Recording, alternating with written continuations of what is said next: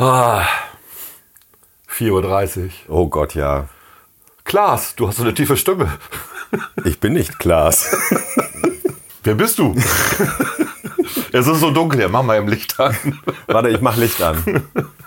Na, Uwe! Ja, Volker, hallo. 4.30 Uhr. Also eure Uhrzeit daran werde ich mich nie gewöhnen können.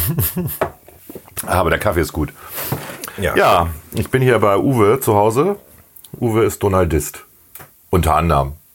Ja. Er hat auch ein richtiges Leben, aber. Und er hat ein cooles Klugscheißer-T-Shirt an. Ich bin kein Klugscheißer.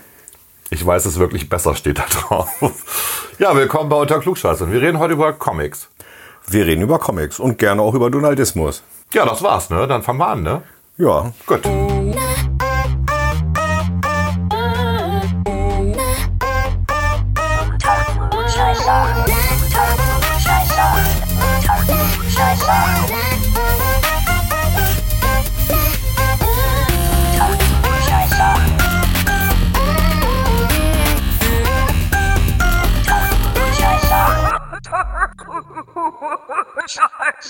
Unter Klugscheißern und Donaldisten. Aus dem Rasthaus, wo, wo sitzen wir nochmal? Wir sitzen im Rasthaus der Donald. Der Donald, okay. Was die Donald ist, müssen wir noch erklären. Das machen wir dann nachher. Heute machen wir, ähm, reden wir tatsächlich über Donald, Donald Duck, den Donaldismus. Bisschen über Comics, bisschen über Quantenphysik, Was so kommt. was so kommt. Und wir machen keine Top 6, sondern wir machen natürlich in Anlehnung an Donald und Entenhausen eine Top 13. So machen wir das. So machen wir das. Viel Spaß.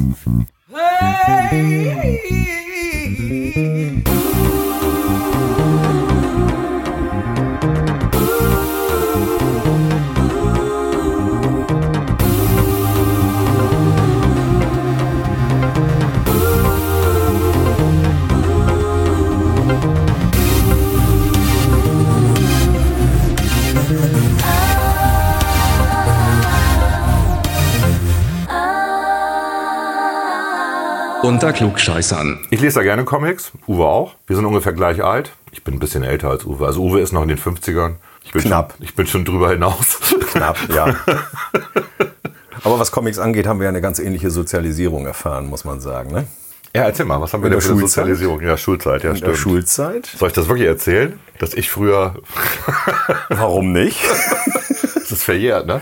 Das ist, glaube ich, verjährt. Das ist verjährt, ja. Ja, wir hatten eine, wir waren gemeinsam ähm, beim Hermann-Böse-Gymnasium, hatten Schwimmen im Zentralbad. Und da musste man ja mal hinlaufen. Das Zentralbad ist das Gebäude, wo jetzt äh, das Musical-Theater Bremen ist. Also für alle unter 40. Genau. Und auf dem Weg dorthin konnte man ähm, hinterm Siemens-Hochhaus, das ist das, wo jetzt die Sozialsenatorin haust, dieses Ja. große Hochhaus. Genau. Und dahinter ähm, hatte ein Papierverwertungsfirma, die es auch immer noch gibt, FW Meyer. Die gibt's noch. Die gibt's noch, die sitzen jetzt in Woltmarshausen. Ah, ja. Die hatten da ihre Papiercontainer stehen. Und durch Zufall guckt man dann so als junger Pöks, wie alt war ich denn da? 10, 11? Keine Ahnung. Ja, ne? das kommt so hin, ja. Ja, ja, genau. Guckt man mal in den Container rein, hat man festgestellt, dass da nicht nur alte Zeitungen drin waren. Nein, da lagen auch die aktuellen Mickey Mouse Hefte und die aktuellen Fix und Foxys und was es alles so gab. Ohne Titelblatt. wohlgemerkt. Titelblatt, genau. Denn dafür gab es das Geld zurück. Ne? Richtig, genau. Die haben halt äh, dann die Titelblätter zurückgeschickt an den Verlag, die, die Kioske, bekamen dann das Geld zurück. Oder erst dann die Rechnung wahrscheinlich, Ja. ne? so rum. Ne? Genau. Und der Rest wurde zu Altpapier gemacht. Und dann habe ich da mal reingegriffen und mir so ein paar rausgeholt. Supermans, Batmans.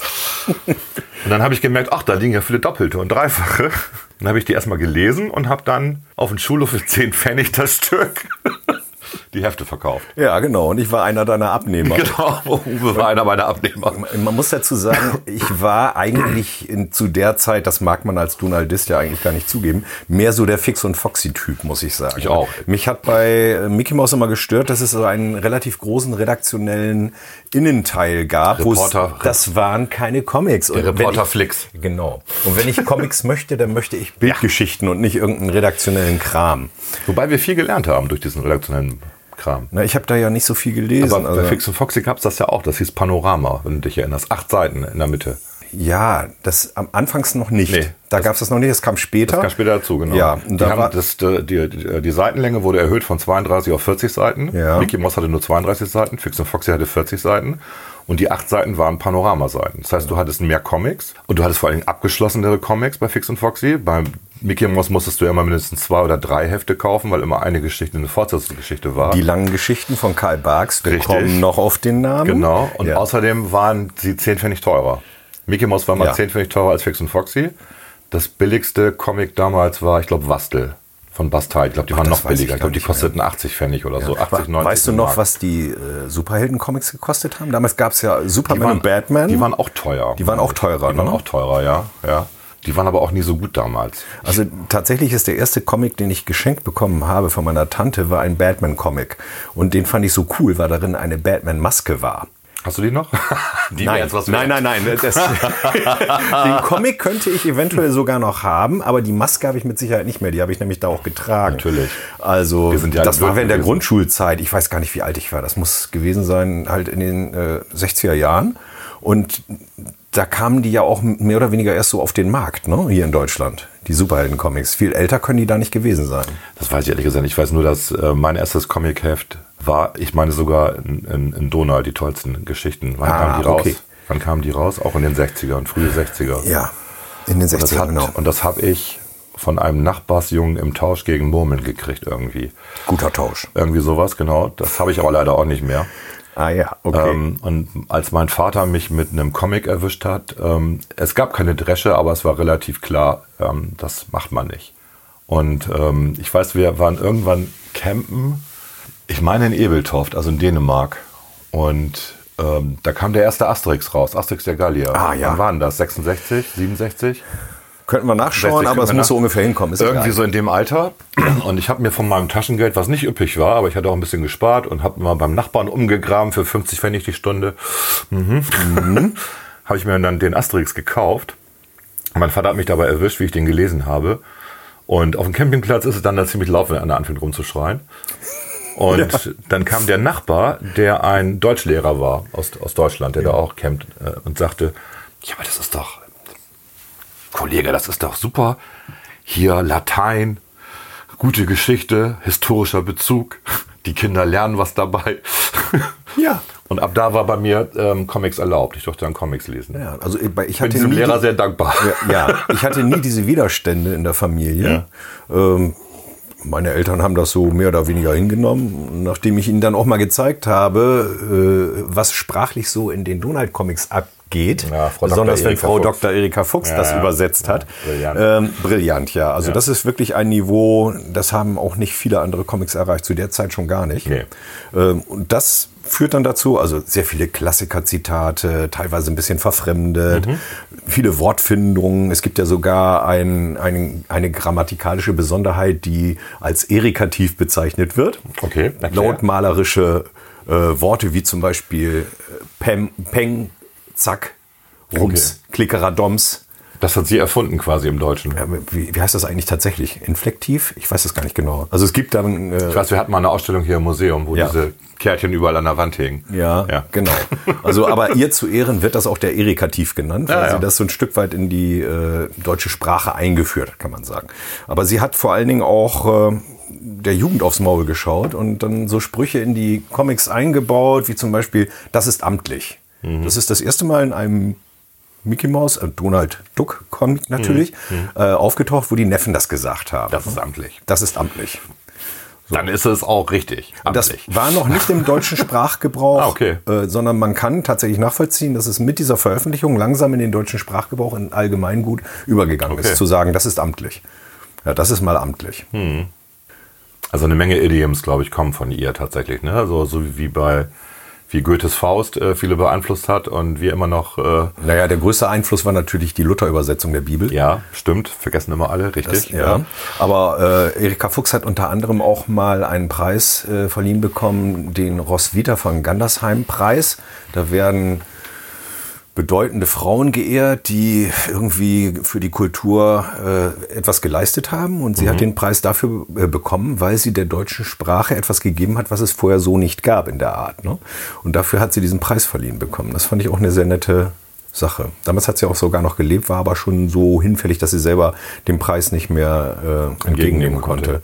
Aber ihr Sohn macht doch jetzt, ähm, arbeitet auch für den Verlag oder ist das, oder wer ist das? Der Nee, nee, ist auch die, Fuchs. Wolfgang J. Fuchs ist mit Ja. ihr nicht verwandt. Ach so, der heißt nur so. Der heißt nur so. Ach, Mensch, Sie hat tatsächlich einen Enkel und der heißt Daniel. Daniel Düsentrieb. Düsentrieb. Und der hat damals den Preis äh, in äh, Bad Gandersheim übernommen. Ah, okay. Und äh, Donaldisten waren dazu eingeladen Ja. worden zu dieser Übergabe. Unter anderem gab es dann auch zwei Festvorträge. Und äh, das Ganze zog sich dann auch so. Der Witz war, eigentlich waren wir auch noch eingeladen, oder nicht nur eigentlich, wir waren eingeladen. In Bad Gandersheim sind ja immer diese Festspiele an der Kirche, so eine große Open-Air-Bühne mit Tribüne und allem Schickimicki. Und wir hatten nun in dem, ich weiß gar nicht, ob es ein Dom ist oder was auch immer, jedenfalls in der Kirche hatten wir diesen Festakt und die warteten mit dem Beginn des Theaterstückes, bis wir fertig wurden. Nur, wenn Donaldisten erst einmal anfangen zu reden, das kann dauern. Und das, stimmt. dauerte auch. Und äh, dann sind wir, nachdem nun der Festakt fertig war, gingen wir durch so ein Seitenschiff raus zur Bühne und man schaute also auf eine Tribüne, voll besetzt, bis auf unsere Plätze, die freigehalten worden waren. Und diese Tausende von Augen, die jetzt schauten, wer kommt denn da jetzt raus? Und die sind der Grund dafür, dass wir hier jetzt seit 20 Minuten darauf warten, dass das Stück endlich anfängt. Der Name der Rose wurde übrigens gegeben. Ne? Oh Gott. Da sind wir also dann raus und dann, naja, also es war sehr nett. Wir haben unsere Plätze eingenommen und dann konnte das Theaterstück auch anfangen. Habt ihr denn am Ende des Theaterstücks dann geklatscht oder habt ihr Klatsch, Klatsch, Klatsch gerufen? Wir haben tatsächlich Klatsch, Klatsch, Klatsch gerufen. Das ging natürlich dann auch unter, weil äh, das versteht ja sonst keiner. Nee, aber ist trotzdem Na, das lustig. muss man erklären. Donaldisten äh, geben ihrem Wohlgefallen über einen Vortrag oder so nicht dadurch Ausdruck, dass sie in die Hände klatschen, sondern dass sie laut Klatsch, Klatsch, Klatsch rufen. Ja. Als Reminiszenz auf Frau Erika Fuchs, Klar. die das ja als Wortmalerei dann in den Comics auch so dargestellt hat. Klatsch, Klatsch, Klatsch. Kannst du mal für die, die das nicht wissen, äh, was, was heißt denn Donald überhaupt? Also Donald, Donald ist der Name von der Fi- Comicfigur. Okay, Donald, gut. Donald ist der Name von Donald, von Ja. Donald Duck. Ja. Und äh, die Wir sagen, Donald. wir sagen auch Duck in Deutsch und nicht Duck. Wir sagen Selbstverständlich auch sagen nicht wir Donald, wir sagen Donald Duck. Richtig, ja. ja. Um das mal für die ganzen Newbies, Ja. die mal Donald Duck sagen. Nein, das heißt Donald Duck auf Deutsch. Genau, es heißt Donald Duck. Und da gibt's auch eine ganz einfache Erklärung dafür. Duck ist das englische Wort für Ente Mhm. und Duck ist der Familienname von Donald. Und wenn man als Kind die Geschichten liest, liest man natürlich Donald Duck Mhm. und nicht Donald Duck. Man hat ja noch kein Englisch gehabt, also liest man Duck. Und das behält man tun, liest auch so bei, denn man hat es ja sozusagen mit äh, sozusagen germanisiert zu sich genommen. wenn Mit man der so will, ne? Comic-Muttermilch aufgenommen. Ja, richtig, genau. Deswegen heißt es Duck. Aber um auf die Donald zurückzukommen, es gibt nicht nur den Donald, es gibt auch die Donald und da ist das dann natürlich als Abkürzung zu verstehen. Und da heißt es dann Deutsche Organisation nicht kommerzieller Anhänger des lauteren Donaldismus. Sess müsste es ja eigentlich nach dem Genitiv heißen, aber wir lassen es mal beim Donaldismus bewenden. Ich überlege gerade, das ist eine, äh, wie nennt man das in der Sprache, das ist ein Selbstbezug. Weil das Wort Donald, den, also in- im Donaldismus ist wieder das Wort Donald drin. Ja. Das ist ein, eine, eine rekursive Definition oder so. Da gibt es irgendeinen sprachlichen Begriff für. Es gibt für alles das einen darf man sprachlichen eigentlich Begriff. nicht machen, aber man macht es gerne. Ja, na, äh, verständlich. Die Dinge erklären sich dann einfacher. Ja, okay, gut. Also das ist ähm, die deutsche Organisation. Was macht die so? Im Prinzip erforscht die Entenhausen. Also es ist, ähm, man kann sagen, es gibt ja jede Menge von Fanclubs für alle möglichen Comicfiguren oder was auch immer. Bei der Donald ist das so ein kleines bisschen anders. Natürlich mögen auch alle Donald, das ist selbstverständlich. Aber ähm, der, der eigentliche Sinn der Organisation ist, sich die Geschichten vorzunehmen, sie aufmerksam zu lesen und dann in den Geschichten zu forschen. Also Wobei ihr nicht alle Geschichten erforscht, sondern euch schon konzentriert auf bestimmte Autoren. Ja, also äh, eigentlich konzentrieren wir uns auf das äh, Övre von Karl Barks, Ja. der, der sogenannte gute Zeichner. Ja. Also dieses, dieser ganze Früher Hype. aber alle dachten, dass hätte Disney selber Ja, gezeichnet. das, Ja, ja. genau. Also man dachte ja immer, da steht immer überall bei den Geschichten ja Walt Disney. Also Mhm. der, dann wird das wohl von Walt Disney kommen. Aber selbstverständlich kann er nicht alles selbst gezeichnet Nein. haben. Er hat ja das wenigste gezeichnet Ja. sogar. Und er hatte also jede Menge Zeichner, die die Geschichten für ihn gezeichnet haben. Das ging ja schon los, als es noch als äh, Daily Strips in den Tageszeitungen Mhm. veröffentlicht wurde. Die Hefte kamen dann ja erst später und da sind dann solche Zeichner ähm, beschäftigt worden wie eben Karl Barks. Und Karl Barks war einer derjenigen, die sowohl zeichneten als auch selber getuscht haben und auch die Geschichten selbst geschrieben haben. Richtig. Das ist nicht so häufig. Eine seltene Kombination. Genau, heute ist es eher üblich, dass es Autoren gibt und dann gibt es Zeichner, die setzen das um, was die Autoren ihnen da vorlegen. Bei Barks war Die das skribbeln anders. meistens auch nur und die Tuscher machen dann es noch schön plastisch irgendwie mit den Farben und so. Genau. Genau. Ja. Mhm. Das war bei Barks anders und äh, mh, als äh, sag mal, Kom Konsument, als jugendlicher Konsument dieser Geschichten, hat man dann auch schon festgestellt, manche Geschichten waren einfach besser gezeichnet. Manche Geschichten waren einfach auch vom, von der Story sehr viel besser als andere Geschichten. Ja, die hatten mehr Tiefe. Die hatten auch eine, eine, eine, eine grafische Tiefe. Ja. Der hat ja dieses National Ge Geographics abonniert gehabt. Genau. Und ähm, er hat auch einfach Fotos aus dem National Geographic verwendet für seine Zeichnungen. Ja. Und das merkte man einfach. Da, also das, man, das war wie eine Reise, wenn du eine Krabas-Geschichte gelesen hast. Richtig. Nicht alle, aber diese, diese längeren Geschichten, ne, Ja. wo sie auch mal unterwegs von Abenteuer erlebt haben und so. Das war, ähm, das war klasse, ja. Genau. Und äh, er hat also sich sehr viel Mühe gegeben. Sein Credo war immer, dass er gesagt hat, äh, so ein Jugendlicher, der gibt dafür, ich weiß nicht, was es kostet, 10 Cent oder so ein Heft, keine Ahnung. Wahrscheinlich damals. Aber Ja. 10 Cent war viel. Ja, Damals, ne? Das geben Kinder dafür auf. Ja. Und dann haben sie auch das Recht zu erwarten, dass man sich Mühe gibt und ihnen etwas abliefert, mit dem sie was anfangen können. Und diesen Qualitätsanspruch, den hat er so durchgezogen. Also das sind jetzt, sagen wir mal, so die Geschichten von Karl Barks. Das sind so über den Daumen gepeilt, vielleicht etwa 6000 Seiten, würde ich mal so sagen. Wir haben sie alle. Hast du sie hier auch hier stehen? Ja, mehrfach. Ich habe sie auch mehrfach. Ich habe sie einmal in diesen Heften, äh, dann habe ich sie äh, in diesen Alben, pap- pappgebundenen, dann habe ich sie in der holländischen Version, weil es die zuerst gab, komplett. Du wirst dich wundern, ich habe die hast sie holländische auch. Version Die auch. ist auch total lustig. Ja, vor allen Dingen ist sie ganz hervorragend koloriert. Sie ist, sie ist viel besser koloriert, viel, viel besser, also muss man wirklich sagen. Und sie ist halt lustig, weil, sorry, liebe Holländer, Holländisch ist einfach lustig. Ja, und wenn man, wenn man es sich laut vorliest, Ja. versteht man jedes Wort. Ja, weil ich es weiß, ist, es ist dem Plattdeutschen so ähnlich, Ja. Also, man muss es so hören. Come, come up, Jongens, äh, Wurstbrotjes, w- w- nicht? Wurstbrötchen, ne? Also es war, äh, das war, das war ein Highlight. Da, das habe ich mir gekauft, da war ich 20 oder so. Da gab es die irgendwie, glaube ich, ne? 18, 19, so. Ich habe die tatsächlich Okay. mal von einem Mitdonaldisten geerbt. Ah, okay. Und die habe ich auch noch. Und natürlich habe ich mir dann noch irgendwann noch diese, diesen Wahnsinn geleistet. Diese, was haben die gekostet? 150 Euro ein Band. Diese Harper Co- Collection mit dem Buchrücken und so. Ah, die, ja, ja. Ja. Nein, ich habe mir ja damals, es gab mit dann der ja mal eine Auflage Zeit, von 1111 Exemplaren oder so. Ja. es gab ja mal eine Zeit, wo äh, Barks sehr gehypt wurde, auch in Amerika. Und Mhm. da gab es dann ja diese gebundenen Bücher in, in dem Originalformat Ja. in Schwarz-Weiß, also Ja. unkoloriert, die Geschichten so, wie er sie im Original gezeichnet hat. Und äh, das hatte ich irgendwann mal mitbekommen und dann habe ich mir die tatsächlich in Amerika bestellt. Die kamen dann so, die erste Lieferung kam in einem Seesack. Also wahrscheinlich per See verschifft, musste ich dann beim Zoll in Pferden abholen, Ja, Äh, weil die natürlich dann erstmal sehen wollten, was ist da überhaupt drin. Ne? Und äh, die stehen bei mir also auch noch hier im Regal rum mit den ganzen Originalen. Ja, man muss dazu sagen, wir sind gerade hier in Uwes Büro. Und eigentlich müsste man das filmen. Also hier stehen eine Menge Comic-Devotionalien von einem riesen Dagobert Duck, der hier thront hinten. Irre viele Comics und ganz viel Schnickelschnaggel, aber auch Fix und Foxys sehe ich da oben und lustige Taschenbücher. ja das sind noch Und- so ein paar Überbleibsel. Ja, und ganz viele Figuren von, von Donald. Übrigens, das ganze Haus ist voll mit äh, ja, Comic. Naja, nicht ganz. Ja, ist schon, ist schon auffällig. Ja, es ist Aber es auffälliger. ist, äh, es ist sehr schön, also stylisch. Spiro liegt da auch, ja. Ein Flaschenöffner. Als Flaschenöffner, der Arme, der hat keinen Unterkörper mehr. du schweifst ab. Entschuldigung, das war jetzt was Franco-Belgisches, das wollen Ja, wir jetzt ja. nicht besprechen, genau. Wir können ja aus der ganzen Angelegenheit auch eine steht- Serie machen. Da weißt du? steht, ein- da hinten steht ein Homer Simpson oder der sitzt mehr oder weniger, genau. Was Ja. ist das? Das ist eine Lampe oder was? Das ist eine USB-Anschlusslampe. Die kann man mit einem USB-Stick anschließen und dann hat man ein bisschen Licht vor seinem PC. Ja. Streiten sich deine Kinder eigentlich, wer das alles erbt? Ne, bisher gibt es da auch noch nicht so richtig. äh, Das ist auch, das ist wirklich so ein Bei Problem. mir ist das ne? so.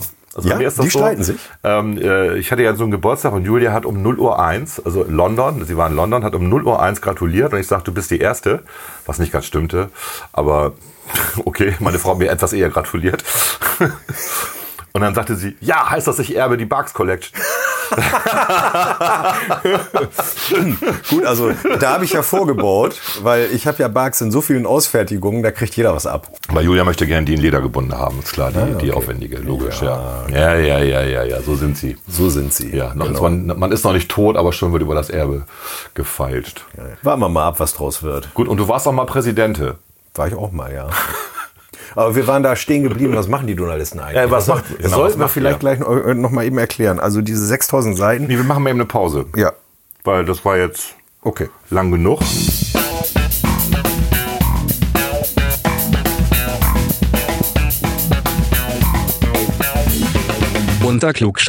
Genau. Ich habe ja, ich kenne ja ähm, einen Freund von dir, der auch Donaldist ist. JJ passt ja auch zu Entenhausen. Ja, genau. Alliterationen sind ja immer Genau. eine wunderbare Sache. Und äh, der ist tatsächlich, äh, also wenn du mal eine Party machst und er ist dabei mit seiner Frau, dann fängt er an, seitenweise zu zitieren. Ja, aber nicht nur Donald. Nein, auch alles andere. Er kann auch Wilhelm Busch und das er ist kann. unglaublich, ja. Ja, er hat ein wahnsinniges Gedächtnis. Und er hat eine riesige Bibliothek. Und er hat alles auswendig gelernt, oder wie? Ja, vielleicht hat er ja auch diese Fähigkeit, Dinge, die er einmal gelesen hat, abrufen zu können. Ja, wobei das nicht für alle Ewigkeiten gilt. Das hat meine Tochter auch, die eine. Die kann das auch, aber die hat das auch dann nach zwei, drei Wochen wieder vergessen. Also es hält immer so zwei, drei Wochen. Für Vokabeltests hat es immer, hat's immer gereicht. Ja, okay. also bei mir ist das anders. Ich muss äh, die Sachen mehrfach lesen Ja. und dann brennen die sich Was ja ein. auch normal ist, genau. Ja, genau. Also wir nehmen dann das Werk von Karl Barks, diese 6000 Seiten, und tun dann mal so, als wenn das die Beschreibung einer uns fremden Kultur ist. Also stellst dir vor, du landest auf irgendeinem Planeten, der ist total verwüstet, und dann findest du da noch irgendwelche Überbleibsel, die dir von der Kultur erzählen, die einmal auf diesem Planeten war. Und wir tun also so, dass diese 6000 Seiten von Karl Barks genau das ist, was übrig geblieben ist. Mhm. Das erzählt von Entenhausen. Das kann man auch deswegen machen, weil er das so in sich stimmig gemacht hat. Also es, es gibt keine großartigen Widersprüche, wo man sagt, was soll Keine das denn Brüche. Mhm. jetzt? Das passt doch nicht, genau, keine Brüche. Das nehmen wir also so als Forschungsgrundlage und dann machen wir das, was jeder Wissenschaftler eigentlich tut Jeder Archäologe. jeder Archäologe oder auch äh, Soziolo äh, Soziologe oder ähm, was auch immer. Ähm, du nimmst, Politologe. ja, politisch ist ja, kann man. Es können wir gibt noch auch mal drauf politische eingehen. Geschichten, Es gibt gibt es es auch. auch. Es gibt Auch immer den Konflikt mit der Wirtschaft. Den gibt es auch. Und es gibt auch tatsächlich im Hintergrund politische Geschichten, dass Barks auch teilweise Geschichten gemacht hat, die Disney dann nicht veröffentlicht hat, weil sie nicht in die politische Zeit passten. So, solche Dinge, das gab es auch. Ne? Aber das ist jetzt, äh, sagen wir mal, das ist der Sekundärdonaldismus sozusagen. Wir- Uns geht es mehr um die Geschichten selber. Also wir tauchen da praktisch in die Welt Entenhausens ein und versuchen Dinge zu erklären. Zum Beispiel, ganz einfaches Beispiel, in Entenhausen gilt das Dezimalsystem, das kann man nachvollziehen, aber die haben nur acht Finger. Das stimmt. Wie kommt Also, das? wie kommt das, dass trotzdem das Dezimalsystem gilt, obwohl die nur acht Finger haben? Wie wir ja wissen, das Dezimalsystem hat sich entwickelt aus der Zehnfingerigkeit. Man konnte bis zehn zählen mit den. Ja, gut, wobei wir natürlich auch ähm, ähm, viel mit Dutzend gemacht haben, mit zwölf. Stimmt, Ja, aber ich glaube, das das Dezimalsystem ist Duodezimalsystem. älter, oder? Das weiß ich nicht. Ich glaube, das Duodezimalsystem war so eine, war so eine, so eine, so eine Wissenssache, so wie so, so bei Geheimbündnissen, wenn man halt wusste, dass es zwölf Monde pro Jahr gibt. Eigentlich sind es ja fast 13. Ja. Aber das war so was Geheimes irgendwie. Und 13 war ja eine Zahl, die mysteriös war, weil es eine Primzahl war. Ja. Und dann wurde es auch noch später eine Unglückszahl, ne, bei den ganzen Tempelrittern und so. Spielt auch in Entenhausen ja eine große Rolle, die 13. 13, Die ja. 13, Ja. äh, Donalds Auto, Kennzeichen. 313. 313, jeder Donaldist, der etwas auf sich hält, hat natürlich die 313 in seinem Nummernschild. Wenn das Du auch? Ich auch, das ist verständlich. Kostet jetzt extra? Ja, natürlich kostet sie extra. Natürlich kostet die extra, weil du musst sie dir ja reservieren. Ja. Ne? Also die Chance zu haben, da hinzugehen zum Straßenverkehrsamt und anzumelden und zu sagen, so geben Sie mir mal eine Autonummer. Oh ja, das passt ja. Die ist relativ äh, schlecht. Aber DD 313 ist halt hier in der Gegend schon seit Jahrzehnten besetzt. Das ist deins. Nee, ist nicht meins. Ach so, ich dachte. Nein, nein, man versucht natürlich möglichst ja, DD 313 zu bekommen, also Donald Duck 313. Aber das gelingt hier nicht, weil ich weiß sogar, ich habe den Wagen nämlich mal gesehen. Das ist ein Sportwagen, und inzwischen auch ein historisches Auto. Der gibt die Nummer nicht weg. Ist ja klar. Ist aber kein Donaldist, jedenfalls nicht, dass ich wüsste. Wahrscheinlich heißt der Detlef. Sonst irgendwas, was, ja. ja, genau. Und hat sich das mal, Und ist am 13.3. geboren oder irgendwie man sowas. weiß so ja. wenig, ja. Ja. Oder am 31.3. Aber auf jeden Fall 13 ist auch in Entenhausen eine Unglückszahl. Ne? Ja, wie ist das mit den Panzerknackern? Die haben doch auch Nummern, die in der Quersumme 13 sind, oder? 167, 761. Also Nee, die haben 14. Genau. Äh, sozusagen die Urpanzerknacker haben Ja. immer die Kombination aus der Nummer 1, der 6 und der 7 Ja, und das sechs und sind sieben ist immer in zwei 13. dreistelligen Genau. Zahlen. Äh, und so laufen die da rum. Es gibt allerdings auch noch mehr Panzerknacker tatsächlich in den Geschichten, das kann man Mhm. nachvollziehen. Auch darüber wurde natürlich geforscht. es wurde schon so gut wie alles in Ettenhausen Gibt es erforscht. eigentlich Mütter? Das ist so ein Problem. In Ettenhausen gilt ja die Theorie der Veronkelung. Ja.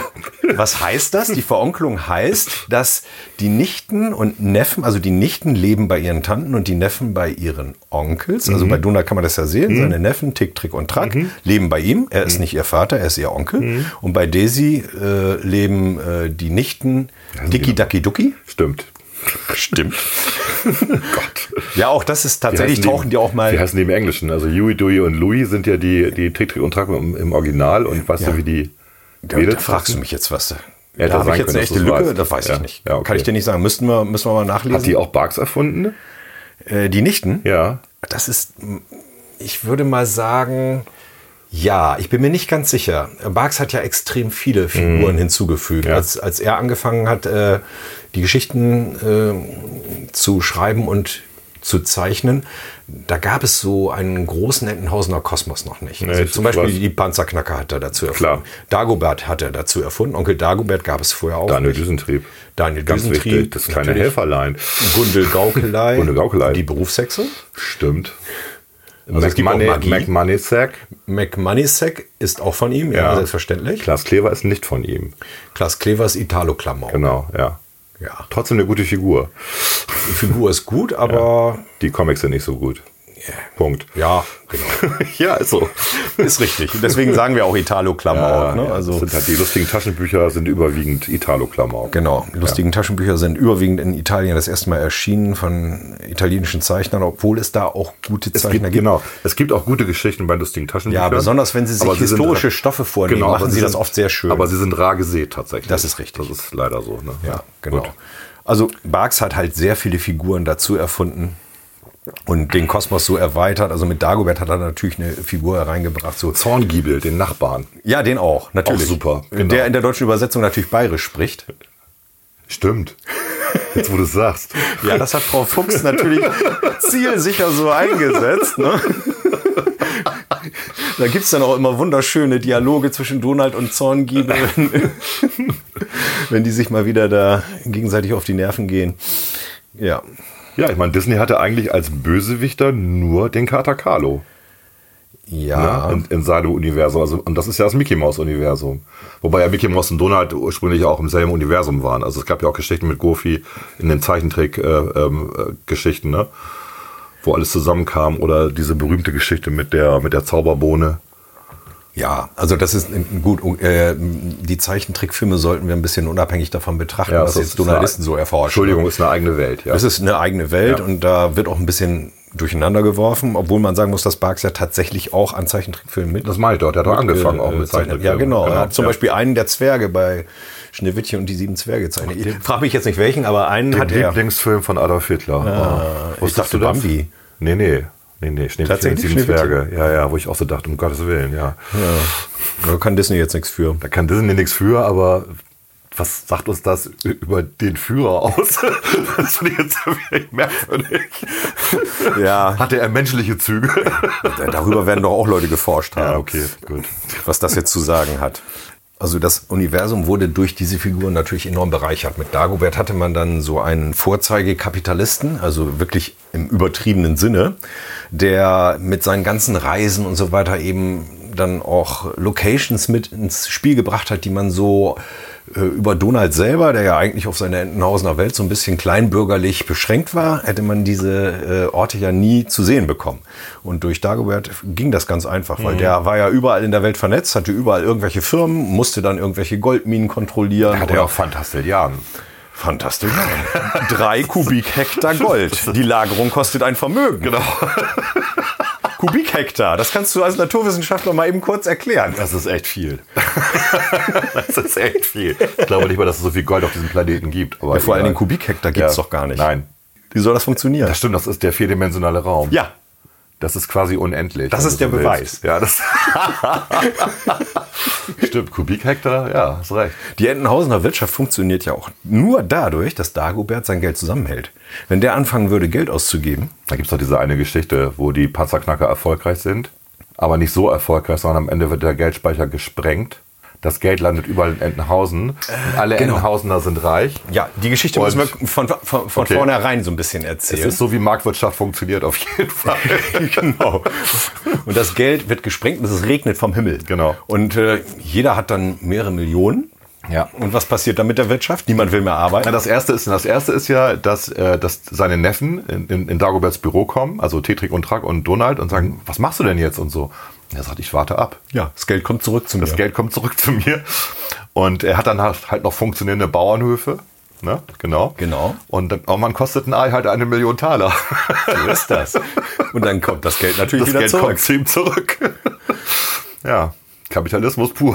Das ist echt ein sehr lehrreiches Stück. Und ich sehe gerade, du hast ja diese Halloween-Figuren, genau. Ja. Ich habe ja Halloween auch erst kennengelernt durch Donald Duck. Durch die Geschichte, die Halloween gespielt hat. Ich könnte mir Also sehr vorher gut kannte ich das nicht. vorstellen, dass das in Deutschland auch Ja. Hm. nicht populär war, bevor es in der Mickey Mouse Geschichte, in der Donald Geschichte im Mickey Ja. Mouse Heft veröffentlicht wurde. Ja. Genau. Halloween. Das wurde also ist, die ersten Geschichten da hat Frau Fuchs dann auch so einen Dreh reingekriegt, dass sie das als Karneval bezeichnet hat. Ja, sie hat Karneval und hat dann auch die, äh, die- das war nicht Großen Montagsrummel hieß zum Beispiel Genau. eine Geschichte, die, Ja. die sich eigentlich mit Halloween Ja, beschäftigt. Und es gibt ja auch diese Halloween-Geschichte, auf die du jetzt anspielst, wo die Neffen sich so wunderbar verkleiden als Teufel, als Hexe und als Geist. Ähm, die Geschichte ist deswegen pikant, weil in dem Eröffnungspanel eigentlich ein Friedhof zu sehen ist, der aber der Disneyschen Streichung unterfiel. Das heißt, in Deutschland und ich meine sogar auch in Amerika wurde ein anderes Panel veröffentlicht, da in Entenhausen Friedhöfe, Friedhöfe. eigentlich, ne, ne, so ganz richtig ist das nicht. Ich habe ja mal darüber geforscht und dann war einer, einer meiner Sätze, einer meiner Sätze, der sich dann sozusagen als äh, Resümee daraus ergab, war, in Entenhausen wird nicht gestorben, in Entenhausen wird geerbt. Das stimmt. Geerbt wird in Entenhausen Ja, tatsächlich. ne? aber es wird nicht gestorben. Hm. Aber es wird nicht gestorben. Aber das ist auch nicht ganz richtig. Es gibt nämlich diese Geschichte von der Duckenburg. Wie alt ist Oma Duck eigentlich schon? Da fragst du jetzt wieder Sachen. Ja, das ist ja auch so ein Problem, die altern ja eigentlich nicht wirklich. Nee. Ne? Nee. Also Tick, Trick und Track bleiben ja immer auf der gleichen Stufe, die werden ja auch nicht älter. Wie bei den Simpsons. So ist Das es. ist das Schicksal von Zeichentrickfiguren. Die Deswegen altern. weiß man auch nicht, also Oma Duck, wie alt wird die sein? Also so rüstig, wie sie auf ihrem Bauernhof immer noch rummacht, würde ich sagen Mitte 60. Mitte 60, Ende Wenn 60 überhaupt, vielleicht. ja, ja. Aber und Dagobert ja genauso, Ja. weil der hat ungefähr auch ihr Alter. Na, wobei er ja in jungen Jahren äh, im, im Goldrausch in Alaska war, also Klondike. Der war, wann war der? 1920? Ja, das heißt, er weiß- müsste jetzt ungefähr so 120 sein, mindestens. Der Donald ist ja gerade 85 geworden. ja, er sieht nicht so aus. Wenn ich mir meinen Vater angucke, der 93 Ja, ist. er altert halt nicht. Ne? Andererseits weiß man natürlich auch nicht, wie die Zeit in Entenhausen vergeht. Er war auch diese skurrilen Sachen. Ne? Ich meine, ich sehe das ja hier, wieder. Donald Duck, nicht, der immer, ähm, der ja unten nackt ist, ne? Ja, genau. Außer er geht baden. hat sich Oder eine wie man so Badehose schön an. sagt, ne? Donald, die alte Potsau. Ja. Und nimmt man nichts an. Er läuft immer nackig rum, hat oben ein Jackett. Aber wenn er baden geht, zieht er eine Badehose an. Das ist so. Ja, das ist ja erforscht worden. Deswegen, Erzähl. ja, natürlich. Also die Ducks und die Sexualität sind natürlich auch erforscht worden. Und das Ergebnis dieser Forschung war im Prinzip, dass Wasser eine sehr große Rolle dabei spielen muss. Weil Donald läuft immer unten ohne rum. Da tut sich gar nichts. Man kann auf den Bildern auch überhaupt nichts erkennen. Aber kaum kommt er mit Wasser in Berührung. Muss er- muss er sich schützen. Entweder er wickelt sich ein Handtuch drum Ja, rum, ne, ja. oder hat eine Badehose Ja. an oder es wird ganz verdächtig, so wie damals mit Fräulein von Schwan auf der Nadelzinne, wo der Regen einsetzte. Man weiß nicht, was da so passiert ist. Ah, okay, also Wasser. Wasser, genau. Das hat irgendwie mit Wasser zu tun. Gustav Ganz ist auch erfunden worden von äh, Genau. Barks, ne? Der Glückspilz. Der Glückspilz. ja. Als Antagonist. Um So als ewiger Gegenspieler von Donald, sowohl äh, als genau, als Werben von Daisy, aber Genau. auch als jemand, der. Wa- Warum mögen wir Donald? Weil er eigentlich immer Pech hat und trotzdem immer wieder aufsteht und weitermacht, oder? Ja, das ist, so- das ist so, mh, darauf kann man sich, glaube ich, insgesamt so einigen, dass man sagt, er ist, er ist kein Glückspilz unter der Sonne. Überhaupt nicht, ne? nein. Er ist, was das angeht, ziemlich normal, kann auch Choleriker sein, fällt auch öfter mal hin, aber er steht halt wieder auf und macht Genau. weiter. Ne? Ja. Und mit dem Talenten, mit denen er ausgestattet ist, ist es zu schaffen. er hat schon alles Ja, die Berufe, die er hatte, sind Legion. Aber es ist auch so, dass er ja es trotzdem immer schafft, seine drei Neffen, die bei ihm wohnen, mit durchzubringen, dass Ja. er das was zu essen auf dem Tisch ist. Die haben ein kleines Häuschen, einen Garten. Ja. Also es funktioniert. Er Und sie, kriegt das haben, hin. und sie haben Wikipedia schon 1900, äh, 45 gehabt. Das Ja, nur, Pfadfinderbuch. nur in Form eines Pfadfinderbuches. Da ne? war schon alles drin. Ja, ja, genau, da Das- steht alles drin. Das Buch hätte ich auch gern zu Hause gehabt. Aber das ist ja die, die Bibliothek von Alexandria in, in Kurzform. ne? Ach so, habt ihr auch rausgekriegt. Nein, das ist tatsächlich... Verschwundene Bibliothek von Alexandria Ja, in das ist Kurzform. jetzt nicht Barks, das ist Don Rosa. Stimmt, Don Rosa, ein, Ein einer weiterer der, Zeichner der und würdigen Autor. Nachfolger von genau, Barks. kann man er so war sagen. selber Barks-Fan Ja. Mhm. und hat viele seiner Geschichten fortgesponnen. Unter anderem auch die Geschichte... Ich mag des seinen Barks- Zeichenstil nicht, da sind wir uns nicht so einig. Ich finde, Barks hat eine klarere Linie. Da sind wir uns völlig einig. Ach so, ich dachte- Ich bin auch nicht unbedingt ein Fan von seinem So, die Zeichenstil. Zeichnungen finde ich nicht gut, aber die Geschichten sind super. Es gibt auch so eine und solche, aber es ist schon intelligent, wie er die Geschichten Genau. fortgeführt hat. Also das kann man gut lesen, Ja. wenn man seinen Barks kennt und liest danach Don Rosa, findet man ganz, ganz, ganz, ganz, ganz viel wieder und kann das gut nachvollziehen, wie er dazu Das ist auch kommt. ganz schön, wenn du dann plötzlich wieder ähm, äh, würfelförmige Eier findest und so in, in Comics, ne? die ja Barks mal erfunden hat. Das Land der viereckigen Genau. Eier. Wobei es ja nicht viereckig sind. Sind ja achteckig. Din, din, din. Kubikhektar. ja, genau, das ist der Kubikhektar. Ich weiß noch, wenn man die aufschlug, hatten die aber trotzdem einen runden Dotter, oder? Ja. Ja, das war so. Das war auch merkwürdig, ne? Aber sie wurden von viereckigen Hühnern gelegt. Ja, genau. Die sahen sehr kubistisch aus, die Hühner. Ja. in der Tat. Oh Gott, die alte Herren erzählen über alte Comics, du. Ach, so alt sind die gar nicht. Es gibt gerade wieder eine Neuauflage. glaub Ich wollte ich wollt auch sagen, also ich habe, äh, als meine Kinder in dem Alter war, hatte ich auch Mickey Mouse abonniert, natürlich für die. Und ähm, die, die werden ständig wieder recycelt, die alten Barks-Geschichten. Die tauchen immer wieder neu auf. Also, und auch, wir- also der, der Mickey Mouse Verlag, wer ist denn das nochmal? EHAPA macht das, ne? E. Harper macht das, ja. EHAPA, ähm, die, die recyceln die ständig wieder. Die werden auch nicht groß aktualisiert, sondern das sind die Originaltexte, äh, auch von Erika Fuchs. Äh, Nee, nicht immer. Okay. Also es gibt eine Version, die Frau Fuchs selber überarbeitet hat. Und Ja. das war äh, für die Veröffentlichung in den tollsten Geschichten. Ja. Da hat sie ihre eigenen Texte aus den 50er Jahren sich nochmal vorgenommen und Nochmal überarbeitet. angepasst. Aber es sind ja auch ganz viele Erstveröffentlichungen in den Ja. tollsten Geschichten drin. Ja. Und äh, wenn heutzutage etwas gemacht wird, geht da ab und zu tatsächlich auch nochmal jemand drüber und f- verschlimmbessert das so ein bisschen. Also ja, kanonisch ist das dann nicht mehr. Ne? Also Im Sinne von politisch korrekt oder wie meinst du das? ähm, ich habe eher das Gefühl, dass sie so ein bisschen auf die jüngere Generation schielen, die sie vielleicht noch ein bisschen für Barks begeistern wollen. Bei der älteren müssen sie es nicht mehr. Die kaufen sowieso den Kram, wenn, wenn er neu rauskommt. Aber die jüngere ne, Generation für Barks zu begeistern, da denken sie wahrscheinlich, dann müsste man auch die Sprache ein bisschen mehr der Sprache anpassen, die die Jugend heute so erwartet. In solchen Ja, das war, das, das hat sie aber besser gemacht dann damals, weil sie hat ja Jugend zwar schon aus dem Maul geschaut sozusagen, aber sie hat ja auch eigene Idioms erfunden. Ja. Und eigentlich ist das ja das Kreative. Also, du weißt, wir mussten mal in der Schule den Fänger im Roggen lesen, Catcher Ja. in the Rye. Ja, Der ja. hat ständig äh, neue Begriffe erfunden. ne? Ja. Se- äh, Salinger. Und das hat ihn auch so berühmt gemacht im Endeffekt, dass er so kreativ war mit der englischen Sprache. Ja, und bei Frau Fuchs eben, weil sie so kreativ Genau. war mit der deutschen Richtig, Sprache. Ne? ja. Hinaus durch Haag und Heide, durch Modder und Morast. Das musst du dir mal auf der Zunge zergehen lassen, solche Sprüche, ne? Stabreim. Okay. Modder und Morast. Morast. Ich habe, äh, ich fand immer am besten, ähm, äh, immer wenn sie auf der Flucht waren, dieser, dieser Wegweiser, entweder Timbuktu Ja. oder ganz weit weg. Gab's ja auch. Ja, ganz weit weg. Fluchtkultur in Entenhausen ist übrigens natürlich auch Fluchtkultur. Ah, ein erforscht. wissenschaftliches Deshalb- Thema. Ja, also wenn Donat mal wieder richtig scheitert und sich den Zorn des Volkes äh, auflädt, dann kommt es auch schon mal vor, dass er freiwillig Richtung Tum- Timbuktu verschwindet. Timbuktu. Wie ist der andere? El Tavlifliori oder irgendwas? El Taliaferro. ah, okay, danke. Ja. Äh, Der hat aber mehr so Zeitungsstrips Zeitung, ja. gemacht, ne? Also man kann ja die, an der Physiognomie des Donalds kann man den Zeichner erkennen, wenn man das so eine Zeit lang studiert hat sozusagen. Dann, ne? also wenn du mir jetzt eine Seite vorlegst mit Donald-Zeichnungen, dann würde ich von dem bekanntesten zumindest schon mal sagen können, von wem es ist. Hm. Ja, alle Italiener kenne ich auch nicht und äh, Amerikaner. da und gibt's so. aber diesen einen Holländer, wie hieß der nochmal? Nibbes irgendwie so? so äh, ähnlich? Dan Jippes. äh, Der, Dan Jippes, genau. Ja, der zeichnet sehr Barks der hat den sehr Bugs ähnlich gemacht. Ja, aber er macht noch die langen Schnäbel. Okay. So wie Barks in der Anfangszeit. Ja. Oh. Bei Barks sind die Schnäbel ja verkürzt irgendwann. Und Volker Reiche. Reiche, der hat den auch gut gezeichnet. Ja, Volker Reiche, einer der ganz wenigen deutschen Ja, Äh, Zeichner, neben Jan Gulbrandsson, Mhm. ähm, die ähm, Donald-Geschichten gezeichnet haben, auch für EHPA. Mhm. Stimmt, hat er auch gut gemacht. Auch gute Geschichten und gut gezeichnet. Also, wo ich auch mal dachte, okay, Barks lebt. Ja. So. ja, es gibt auch heute noch gute Ja. Geschichten. Ja. Es gibt ja jetzt eine Reihe, äh, das heißt, ich glaube, ist das das Mickey Mouse Magazin, das so ein bisschen, Stimmt. ne, das so ein bisschen Da hatte ich täuscht, weil eigentlich 90% Donut-Geschichten Ja. sind und nur erst veröffentlicht Ja, werden. genau.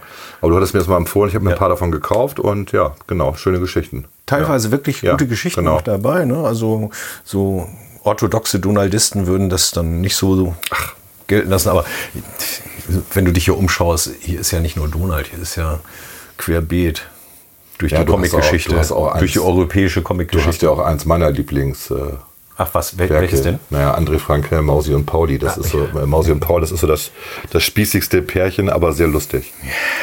Weil- Stimmt. Also jemand, ich finde, wenn man heiratet, sollte man ähm, den Leuten äh, genau das schenken, damit sie wissen, auf was sich da einlässt. Ja, und wenn sie Kinder kriegen wollen, Genau. schenkt man ihnen Calvin und Hobbes. Kevin und Hobbs passt dann auch. genau. Damit sie wissen, worauf sie sich da einlassen, wenn sie Kinder kriegen. aber André Franke, ja, aber auch. Das ist eine, das ist eine andere Sendung. André Franke ist ja mein, mein Lieblingszeichner überhaupt und Geschichtenerzähler. Da kommen, wir, da kommen wir in einer anderen Sendung sollten wir tatsächlich mal, drauf. genau, wir, ja. werden, wir werden uns nochmal ausführlich Ja. mit dem franco-belgischen Bereich Ja. beschäftigen Irre. und in dem Zusammenhang auch vielleicht nochmal anmerken, was da der Kauka Verlag äh, für, für die deutsche Comickultur tatsächlich getan hat. Man mag ja von ihm halten, was man Cool, will. Ruf Bretzelburg. Zum Beispiel. Aber es ist ja, ähm, Franquin ist ja nicht der einzige Zeichner, den er sozusagen auf den deutschen Markt eingeführt hat. Ne? Nee, nee. Was man heute alles als Alben bekommt, Gosh, muss man nee. ja wissen, ist äh, früher teilweise auch bei Kauka schon erschienen. Ich weiß, die waren die ersten. im Endeffekt. Lupo Modern war diese Reihe, in der ganz viele franco-belgische Zeichner das erste Mal veröffentlicht wurden. Ja, was jetzt keiner hier weiß, wir haben ja schon mal einen Podcast gemacht, der ging über dreieinhalb Stunden, den haben wir nie veröffentlicht und da haben wir uns alte gut so. so. modernen Hefte angeguckt, wenn du dich erinnerst. genau. Können wir gerne nochmal machen, ja. Aber dann richtig und nicht so Nee, genau, langatmig. dann richtig. Genau. Mensch, wir, äh, wir haben so viele Themen angefangen, die wir irgendwie nicht zu Ende besprochen haben. Das mit dem Dezimalsystem und so, da da sind wir ja gar nicht näher drauf eingegangen. Ja, aber äh, dann mach mal eben Dezimalsystem. Das Dezimalsystem gilt in Entenhausen und die haben nur acht Finger. Wie kommt das denn? Ja, das ist dann eine Frage, die dazu führt, wo ist eigentlich Entenhausen? Oder auch anders gesagt, wann ist Entenhausen? Die weitergehende Frage. Also es gibt ja sehr viele Parallelen zwischen Entenhausen und unserer Welt. Ne? Also in Gelten die da- Entenhausen kennt man zum Beispiel den Rheinfall von Schaffhausen, den kennt man bei uns auch. Gelten die Naturgesetze in Entenhausen, so wie hier? Ist der Schall langsamer als das Licht?